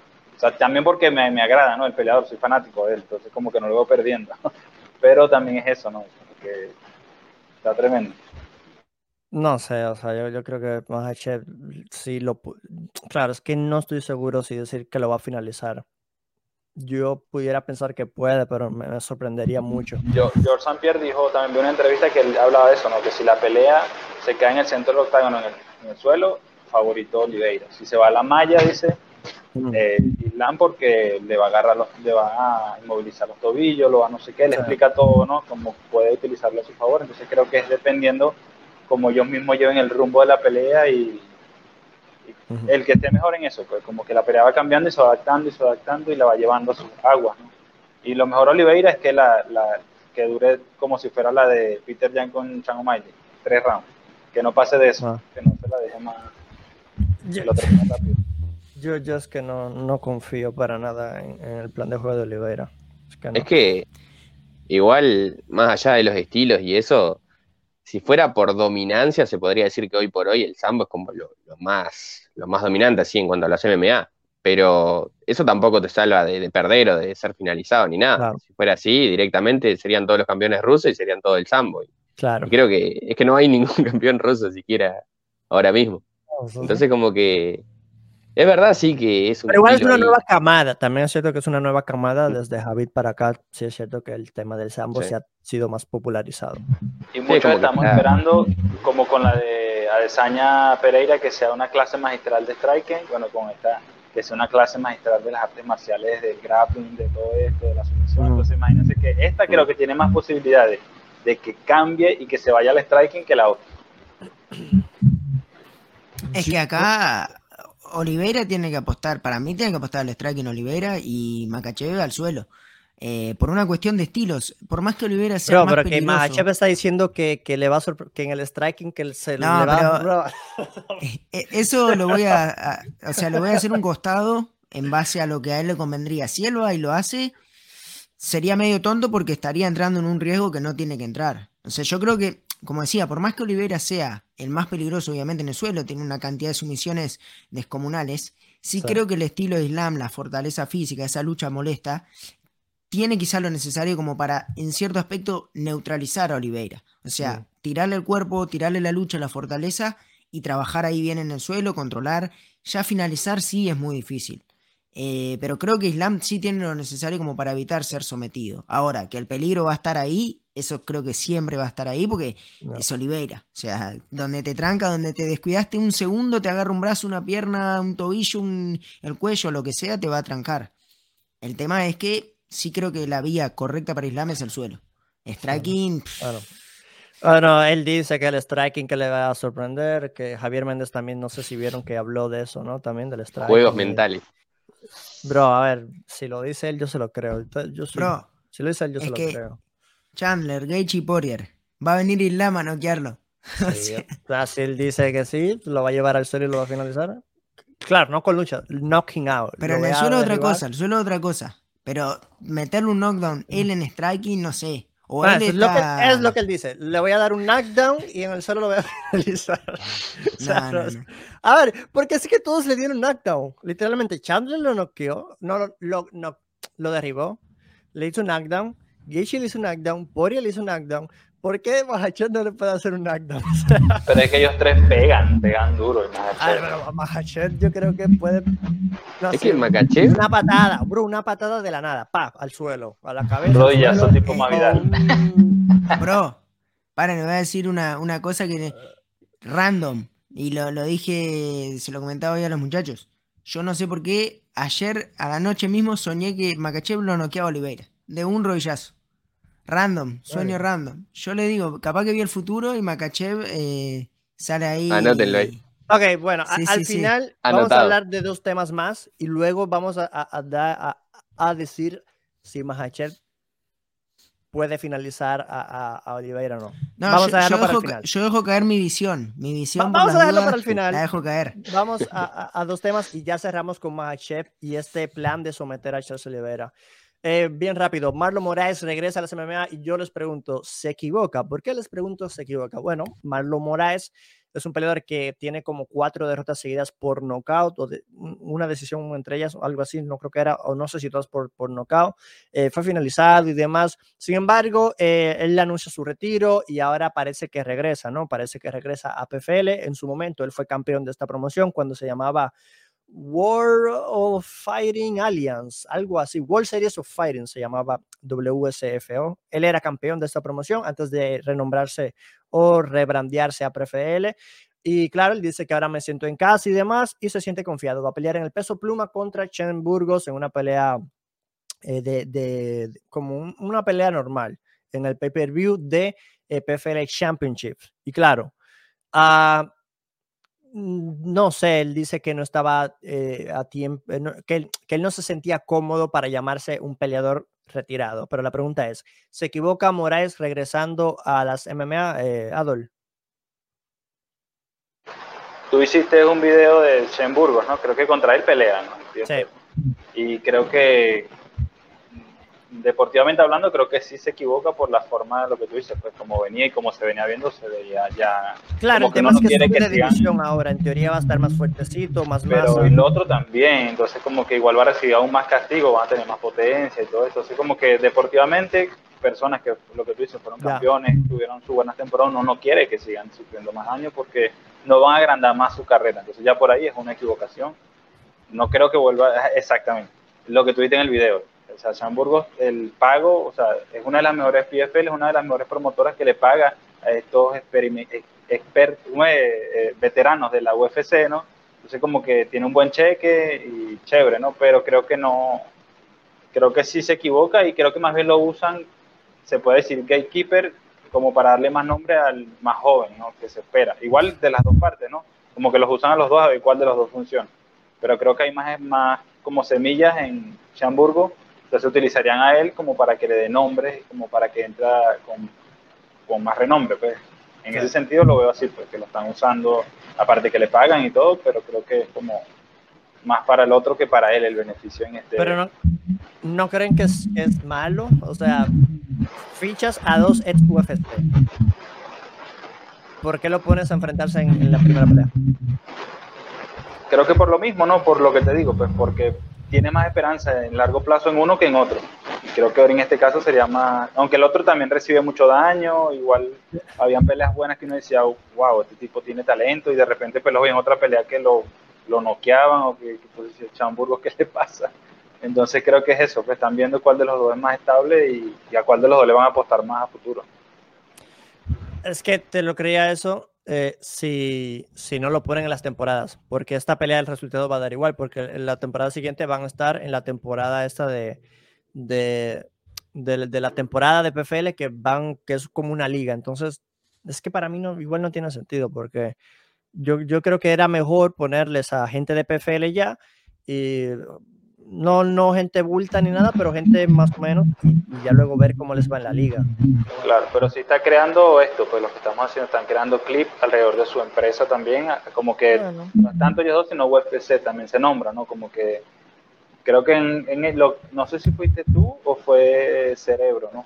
El señor este, que yo, él puso, yo consumo muchos canales de MMA, así que, pero es como que él dijo que PFL ya está sobrepasando a Bellator también, entonces como que también tienen que utilizar el nombre, pues ese paraguas que es la UFC y, estos chicos todavía tienen son vigentes, por más que hayan salido mal y todo esto, igual sigue sonando eh, Moraes, Chamburgo, siguen todavía siendo color UFC pues, rojo y blanco. 23, ¿cómo lo ves tú? ¿Se equivoca Moraes regresando a las MMA? La verdad que sí, o sea, lo de, lo de Marlon ya lo, lo, hemos dicho antes y todo, creo que incluso antes de su última pelea, que una cosa es perder y otra es cuando te noquean, pero no solo que te noquean una vez, sino que te noquean tres, cuatro y seguidas encima. No es como que, bueno, me noquearon una vez, gané un par de veces, después perdí y así. No, te están noqueando y todo seguido. Y lo más preocupante de todo es cuando ya te noquea gente que usualmente no noquea. Por ejemplo, Rob Font. O sea, Font es un peleadorazo y todo, pero Font no noquea a nadie. Y Font lo noqueó. Entonces ya te habla que esa mandíbula está, está detonada, o sea, ya no, aguanta nada. Y creo que justamente PFL lo usa porque sabe que Marlon te pierde una pelea y ya está, o sea, te pierde una o dos y no, no, le podés sacar más jugo. Imagínate que va con uno de PFL, capaz que hasta un bulto y te lo noquea, o sea, le pega una y te lo noquea. No, te sirvió de nada tener a, a, Moraes ahí. Yo creo que entonces como que lo usás ahí con Burgos eh, y bueno, ya tiene un buen nombre y después Burgos como que la imagen es más grande y eso. Y Burgos puede ser un serio candidato incluso a ganar el millón, tal vez. Eh, pero Moraes yo sé que está, en las últimas fijos, o sea, no, no, no hay forma de salvarlo porque ya cuando, no, cuando te falla la mandíbula ya no hay arreglo, no, no hay manera. Entonces como que aprovechar el nombre que tiene... ¿Lo qué? ¿Subir de peso no te ayuda a absorber golpes o no? Sí, pero yo creo que ya es tanto el daño y eso que ya no. Igual como dice eh, igual así como subes, igual hay gente que pega más fuerte también, como dice Ado, entonces también. Mm. Bueno, y es que es que sí, yo creo que hay que aprovechar a, a Morales así en, pero, el tipo necesita dinero. Entonces, la, la, pregunta es, ¿se equivoca sí o no? Pero también necesita dinero, entonces a lo mejor para ganar mucho dinero, a lo mejor no se equivoca. Sí, es que ¿de qué te va a servir si después capaz que terminas mal en tu vida o algo? Imagínate después. No, no, creo que se vaya a morir tampoco, pero como que hay casos, por ejemplo, Woodrich, que, tiene problemas de habla y eso, y cosas así, marjando, dolores de cabeza, todo eso. Entonces creo que, igual creo que ya los va a tener de todas formas, porque ya tiene mucho daño encima, pero creo que más todavía cuando estás roto.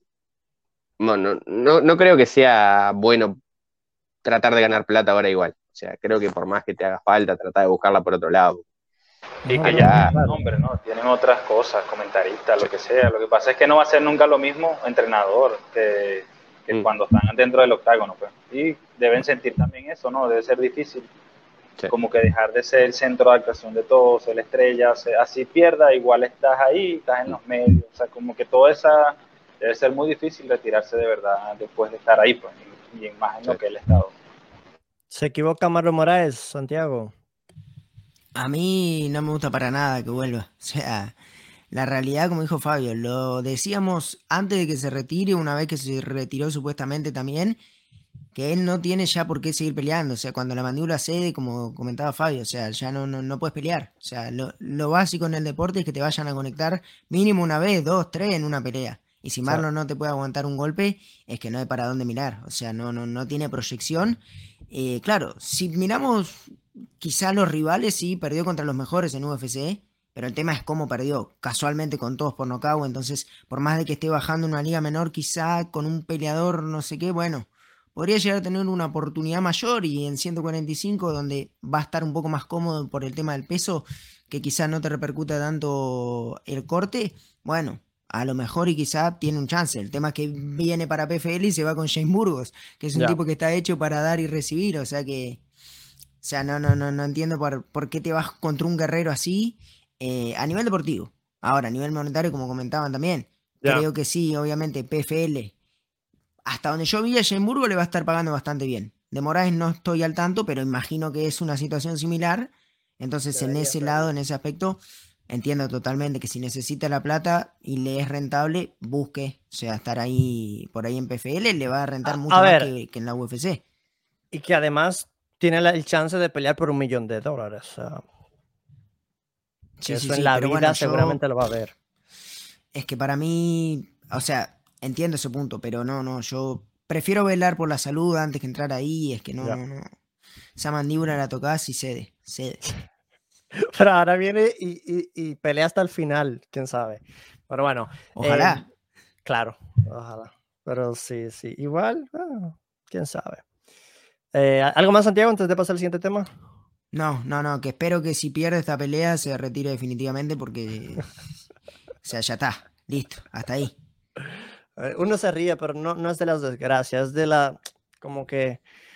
¿Cómo, ¿Cómo lo explico? ¿no? Ustedes me entienden por qué me río. No, no me río de Morales. Nunca me voy a reír de un peleador que se mete adentro ¿no? de, ese, de, la jaula. Pero bueno, Frank Mirker, y hablando de esto, hablando del CTE, hablando del daño mentales, Frank Mir quiere retirarse en 2023, pero tiene una condición. Dice que eh, su pelea de retiro quiere eh, eh, pelear en la misma cartelera con su hija, Bella Mir, quien tiene un récord de 3 y 0 y que promete muchísimo. Seguramente la han catalogado he visto informes y artículos como una de las mejores prospectos femeninas ahora mismo, ¿no? Y claro, para el que no sepa quién es Frank Mir, para los casuales de mi canal, Frank Mir fue un ex campeón de UFC. Y pues sí, o sea, eh, lamentablemente quiere la pelea de retiro, que para mí ya debería quedarse retirado, pero no. Él quiere la pelea de retiro y aquí sí yo digo que no, porque con Moraes, bien es cierto que Moraes sí lo ha noqueado una tras otra, tras otra vez, pues todavía tiene una edad que yo creo que puede seguir peleando y al menos si él quiere pelear en PFL, una liga de menor nivel, pues lo entiendo, porque es de menor nivel en teoría, pero claro, le ponen a Schemburgos, que es nivel UFC, pues en lo mismo. Pero claro, esto le pasó a Frank Mir hace tres meses.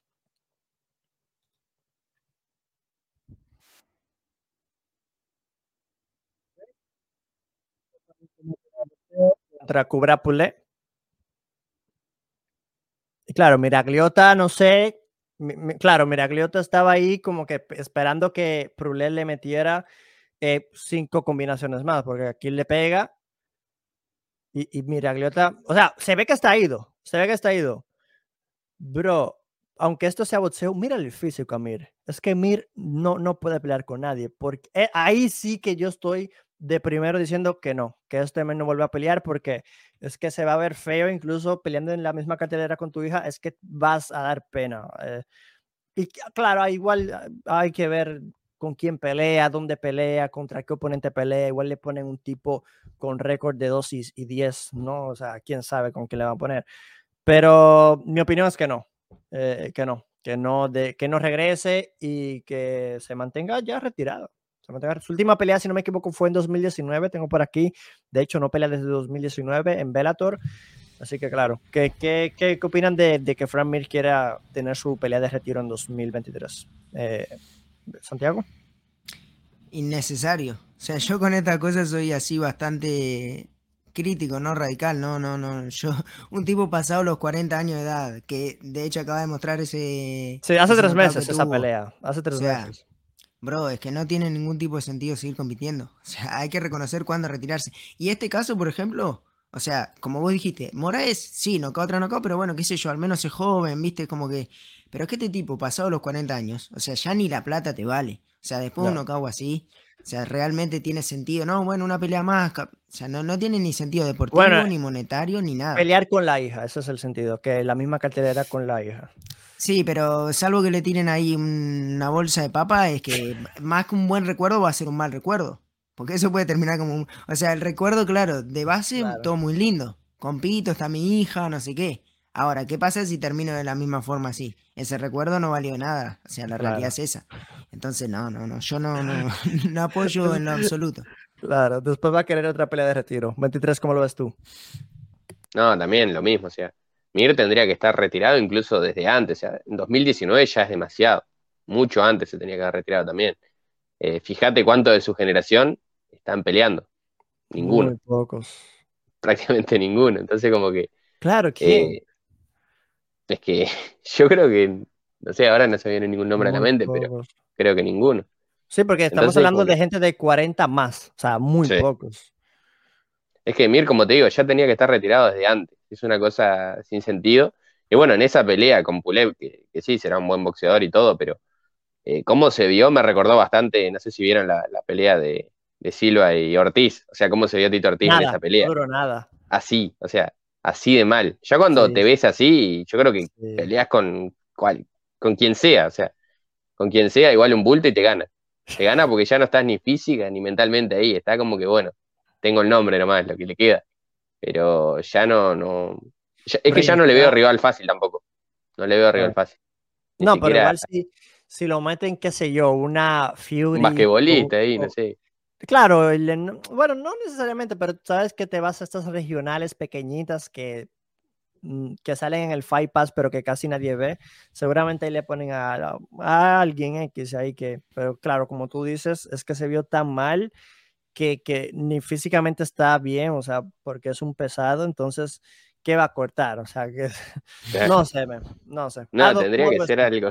Tendría que ser algo así como, como la rival de boxeo de, de Cyborg que fue que tenía como 20 derrotas seguidas. Cyborg ya peleó de boxeo, ya peleó Cyborg. Sí, ganó por decisión. Ah, ok, lo voy a checar.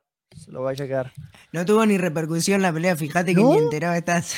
Bro, ¿en serio? ¿Ya peleó? Yo pensaba que todavía. Fue, De hecho, fue hace bastante poquito, si no estoy mal. Porque hace muy poquito vi ahí en Twitter el, el highlight. Pero no, no, la, pelea no la vi, pero sí se casi muy poco. ¿Y para qué peleas boxeo si, si vas a hacer esto? O sea, no tiene sentido. Tú, si vas a pelear boxeo, pelea algo que, tenga sentido. No sé, no, no me acuerdo sus declaraciones. Ella había dado ciertos motivos, pero ahora no, no me acuerdo concretamente. Pero igual que los chicos, o sea, no debería. No debería estar ahí, no debería meterse en esa porque no, no tiene nada, lo que tú dijiste, no tiene tampoco ganancia por ninguna parte y y eso, creo que lo que estaba preguntando, pero creo que no he activado el micrófono, es si era exhibición o quiere una pelea. O sea, porque exhibición es lo que dicen ellos, pueden ponerle un basquetbolista, un futbolista, cualquier cosa, ¿no? Pero no, es que, le, quiere... le, tiene que tirar uno que esté bien peor que él, porque es, o sea, sí, un basquetbolista, como decía Fabio, bien, bien mal tiene que estar ese. no, él dice lo siguiente. Uh, ¿Puedes mutear ahí tu audio, Brado? Disculpa, es que se escucha como de fondo muy raro.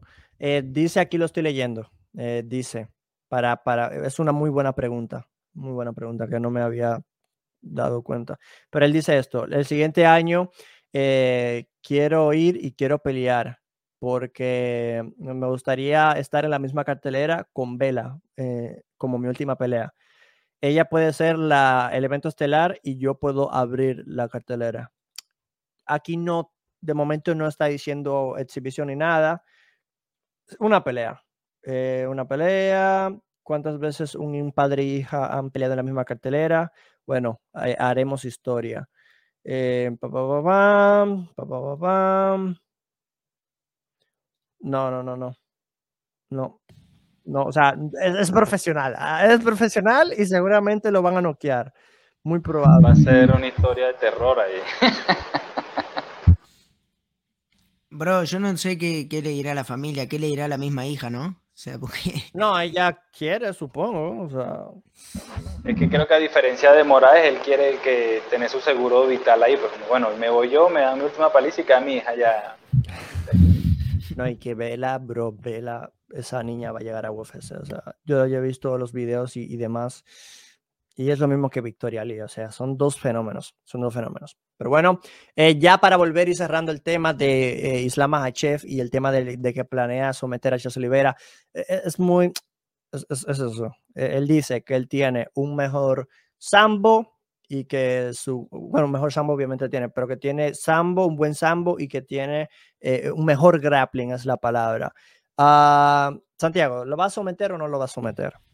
Charles Oliveira contra Islama, para que la claro, aquí la gente me va a pedir en el clip contexto. Eh, muy simple. Islam H ha dado declaraciones y ha dicho que planea derribar de un golpe a Charles Oliveira, eh, un knockdown, para quienes entiendan, un knockdown, que planea hacerle un knockdown y que en el suelo lo va a finalizar. Eh, y yo les pregunto a los muchachos, ¿será esto posible? Empecemos con Santiago. Ah, la verdad que me está tirando un compromiso con la pregunta porque creo que es casi imposible tener idea, o sea, tener una noción ahora mismo de eso es imposible. Yo comparto obviamente al 100% que lo que es el ámbito de la lucha es de Islam, eh, el ámbito del Jiu-Jitsu no hay ningún tipo de duda que es de Oliveira. Y... Ah. No, no, no, bueno, pero es que vos ya te está pasando. O sea, vos me, me querés poner a Islam en cuanto a Jiu-Jitsu por sobre Charles, es que ya te está pasando. Cuidado. Ya te está pasando. Cuidado, no, no sé, cuidado, solo digo cuidado. No, no, pero Es que ahí también está el tema, porque yo creo que si Islam somete, es ah. e, él puede llegar a la sumisión, pero gracias a esa lucha que él tiene. Esa lucha. pero, también tiene un buen jiu-jitsu. También. Oh, no, no, obvio, obvio. Pero, pero de ahí a que sea mejor que el de Olivera, ya hay un par de pueblos. Por ahora hay un par de pueblos. o sea, te está pasando un poquito ahí. Yo creo que te van a, te van a tirar en, en los comentarios. Te van a tirar eh, bastante. Tengo mis dudas. No sé. Tal vez. Tal vez em, sí. No sé, decirte que a Olivera lo van a finalizar es muy difícil. O sea, después de cómo fueron todas sus peleas, es que es imposible verlo finalizado a este tipo. O sea, no, no, no. Pero lo que dice Islam, estos manes no fueron a finalizarlo en el suelo, se quedaron de pie. A ver, es que a ver. Eh, eh, él no, lo va, no le va a dar un knockdown. Dice, lo voy a llevar al suelo y lo que no hicieron, ni Michael Chandler, ni Dustin Poirier, ni ¿cómo se llama el otro? Justin Gaethje, lo que no hicieron ellos, yo lo voy a hacer, lo voy a noquear, voy a ir al suelo y lo voy a finalizar. Bro, pero una cosa es finalizar desde el suelo y otra es, o sea, que porque él lo derriba y lo lleva al suelo y otra es llevarlo al suelo pero de una, de una piña. O sea, darle un knockdown, ya eso es otra cosa. Eso, yo no lo compro, ¿no? Es que dar esa predicción no, no tiene sentido. O sea, no tiene un sustento decir eso. Es como que yo venga y... Estoy viendo aquí, estoy viendo aquí, y en todas las peleas de Islam Makhachev en UFC, solamente tiene dos knockdowns. En sus 12, 13, 14 peleas en UFC solo tiene dos knockdowns. Él dice, le voy a dar un knockdown a Oliveira y lo voy a finalizar el suelo. Bro, si lo hace, lo aplaudimos. O sea, lo aplaudimos. Si él le da un knockdown y encima después lo finaliza en el suelo, o sea, me paro, lo aplaudo y me quedo impresionado. Pero yo no le voy a comprar un knockdown. Un knockdown no le compro. Que es que ahí ya está, o sea, es muy falso. O sea, bro, solamente tienes dos knockdowns como en 10 peleas y vas a decir aquí que vas a hacer un knockdown. Es como que, no sé. ¿Sabes? Tú no lo ves. No lo mm, compras. El knockdown no, el knockdown, no. y la finalización, porque es el knockdown primero y luego finalizarlo ahí en el suelo. la finalización puede ser, pero no por el knockdown. Lo que le estoy diciendo, volvemos, es que estos tres manes lo derribaron con el knockdown y que por alguna razón no capitalizaron el momento. Es lo que le estoy diciendo. Él dice, yo sí lo voy a derribar y una vez esté en el suelo, lo finalizo en el suelo. Santiago no lo ve, no lo compra. 23, ¿tú lo compras? No, yo tampoco. Yo creo que estos son juegos mentales, como dije hoy nomás. Básicamente, tratar de meterte en la cabeza y ya está. Obviamente, la finalización la puedo llegar a ver de los dos lados. Yo creo que los dos se pueden someter, los dos se pueden noquear. Pero tirarlo al piso de un golpe cuando. Creo que. ¿A quién más noqueó? O sea, Tibao de 140 años nomás. Lleva al piso de un golpe, pero ¿a quién más? A nadie más. No, no, solo dos. Contra Tibao, sí. Y contra David Ramos. Jamás en la vida ha vuelto a hacer un knockdown. Sí. Bueno, a Ramos como que medio se lo doy ahí, pero Tibao ya tenía 85 años ahí. pero bueno, yo la verdad que estoy en la misma que Santi, o sea, me sorprendería demasiado, demasiado si, si puedo hacer eso. Compro la finalización, sí, pero el knockdown, no, no. ni cerca. ¿Algo?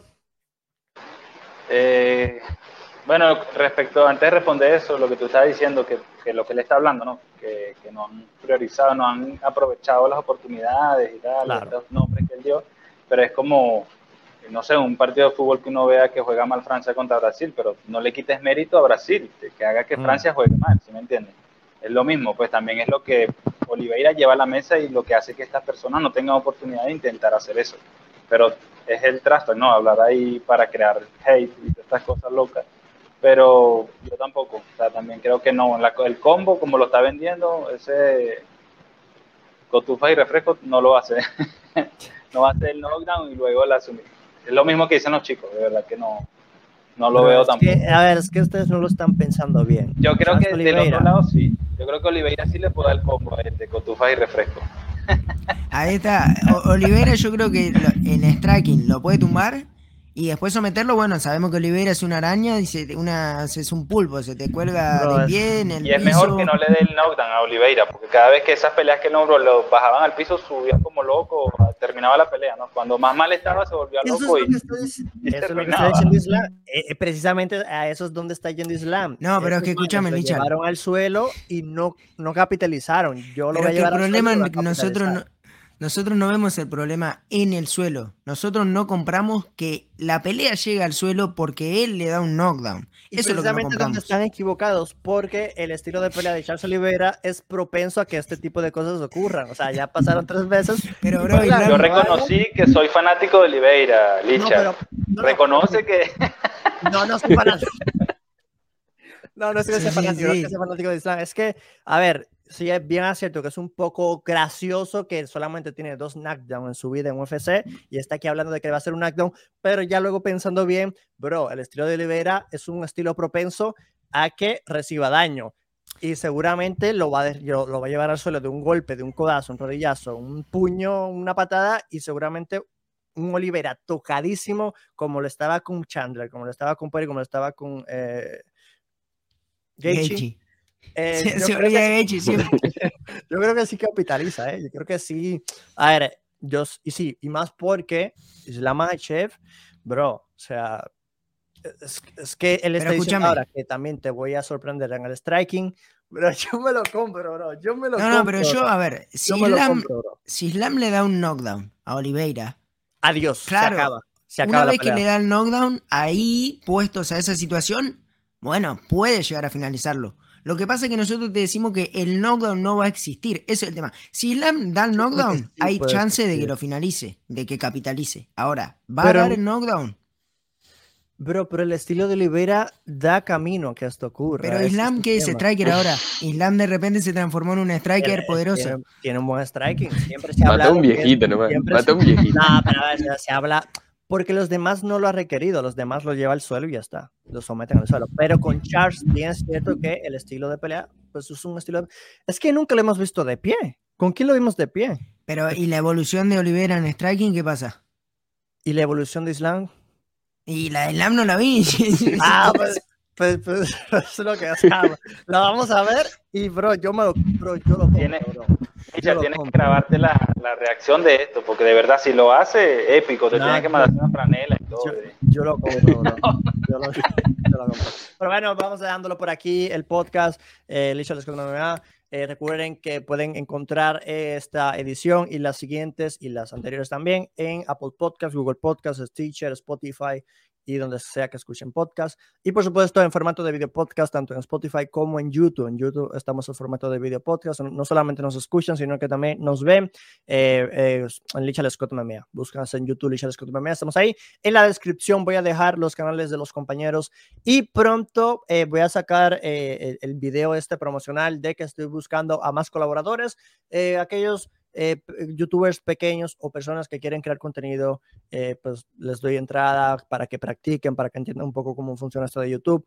Eh, y obviamente es algo que es mutuo porque me beneficio yo como se benefician ustedes también. Y además a mí me gusta obviamente colaborar. Yo creo que es mejor crecer acompañado que crecer solo, porque muchas veces es cierto que, que, cuando estás solo, y, solo y esto, pues se hace un poco no aburrida, pero es un poco, al menos en mi opinión, eh, sí es una carrera que se vuelve un poquito eh, tensa, un poquito a veces de desmotivación, porque ves que a lo mejor un video no se, no se te dan las cosas y a lo mejor lo dejas, pero en grupo y acompañado de un equipo colaborando, yo creo que, bro, la motivación full al 100%, la inspiración y obviamente eh, si nos apoyamos unos a los otros, pues obviamente colaborando y demás, vamos a llegar a nuestras metas. Estoy de acuerdo que sí.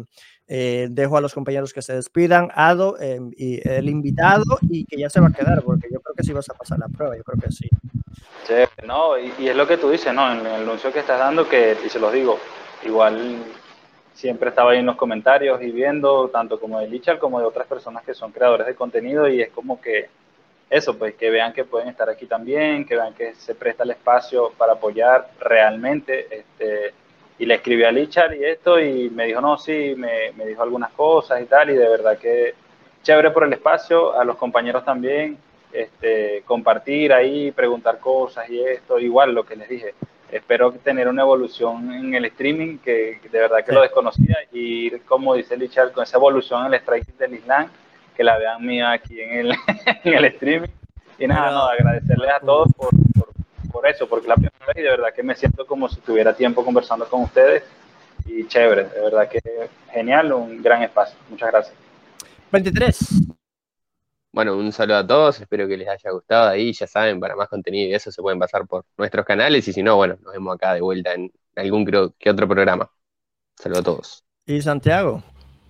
Un placer, un placer como siempre, un gran ahí abrazo para todos los que se pasen por el chat y, por los clips, después que vayan a andar rondando por ahí en burla, burlenlo un poquito a Lichar por las cosas que dice el clip de Islam ¿qué título le pongo? Le voy a poner Islam se viene palizón de Islam a, a, a, Oliveira. Voy a poner un título así, a ver qué va a decir la gente. Sí, sí, sí, que, que pasen por ahí, que le den un poco, un poquito de cariño, a ver si, si para con las locuras o no. Capaz, capaz que la pega, viste, y chao. Bro, Después no lo que a mí me explota la cabeza cómo Islam es el favorito en las apuestas, pero en Tapology y en los comentarios y en las encuestas es Charles. O sea, yo no me vuelvo loco. Richard, cuando, cuando vayas a hacer un conversatorio de Peter Jan Sugar, si lo haces, quiero estar ahí porque de verdad que la gente se volvió loca, que, no sé qué. Entonces, como eso, que de verdad yo. No, a ver, a ver, a ver, a ver. Ahí obviamente todos vamos igual. Ahí todos estamos no, igual. Miley. sí. Para el que diga no Claudio Miley, bro, yo le hago una reverencia. ¿Cómo se dice? Reverencia. No sé, no sé. Bueno, nos vemos en el próximo. Ahí se cuidan. Y claro, eh, Lisa Scott de MMA, suscribirse, activar la campana de notificaciones, compartirlo en las redes sociales y con sus compañeros. Y a ver, si pasa o no pasa lo de Islam me da igual, porque a la gente se le olvida rápido. A la gente yo digo algo y, seguramente se le olvida rápido. Eh, es así. Es lo bueno de esto que hoy dices algo y se olvida, pero si adivino y lo pego, lo repito por tres meses que la adiviné y es lo bueno. Entonces tiene sus, tiene sus pros y sus contras. Pero bueno, nos vemos ahí, se cuidan, eh, apoyan los canales de los compañeros también. Nos vemos la próxima. Saludos, bye.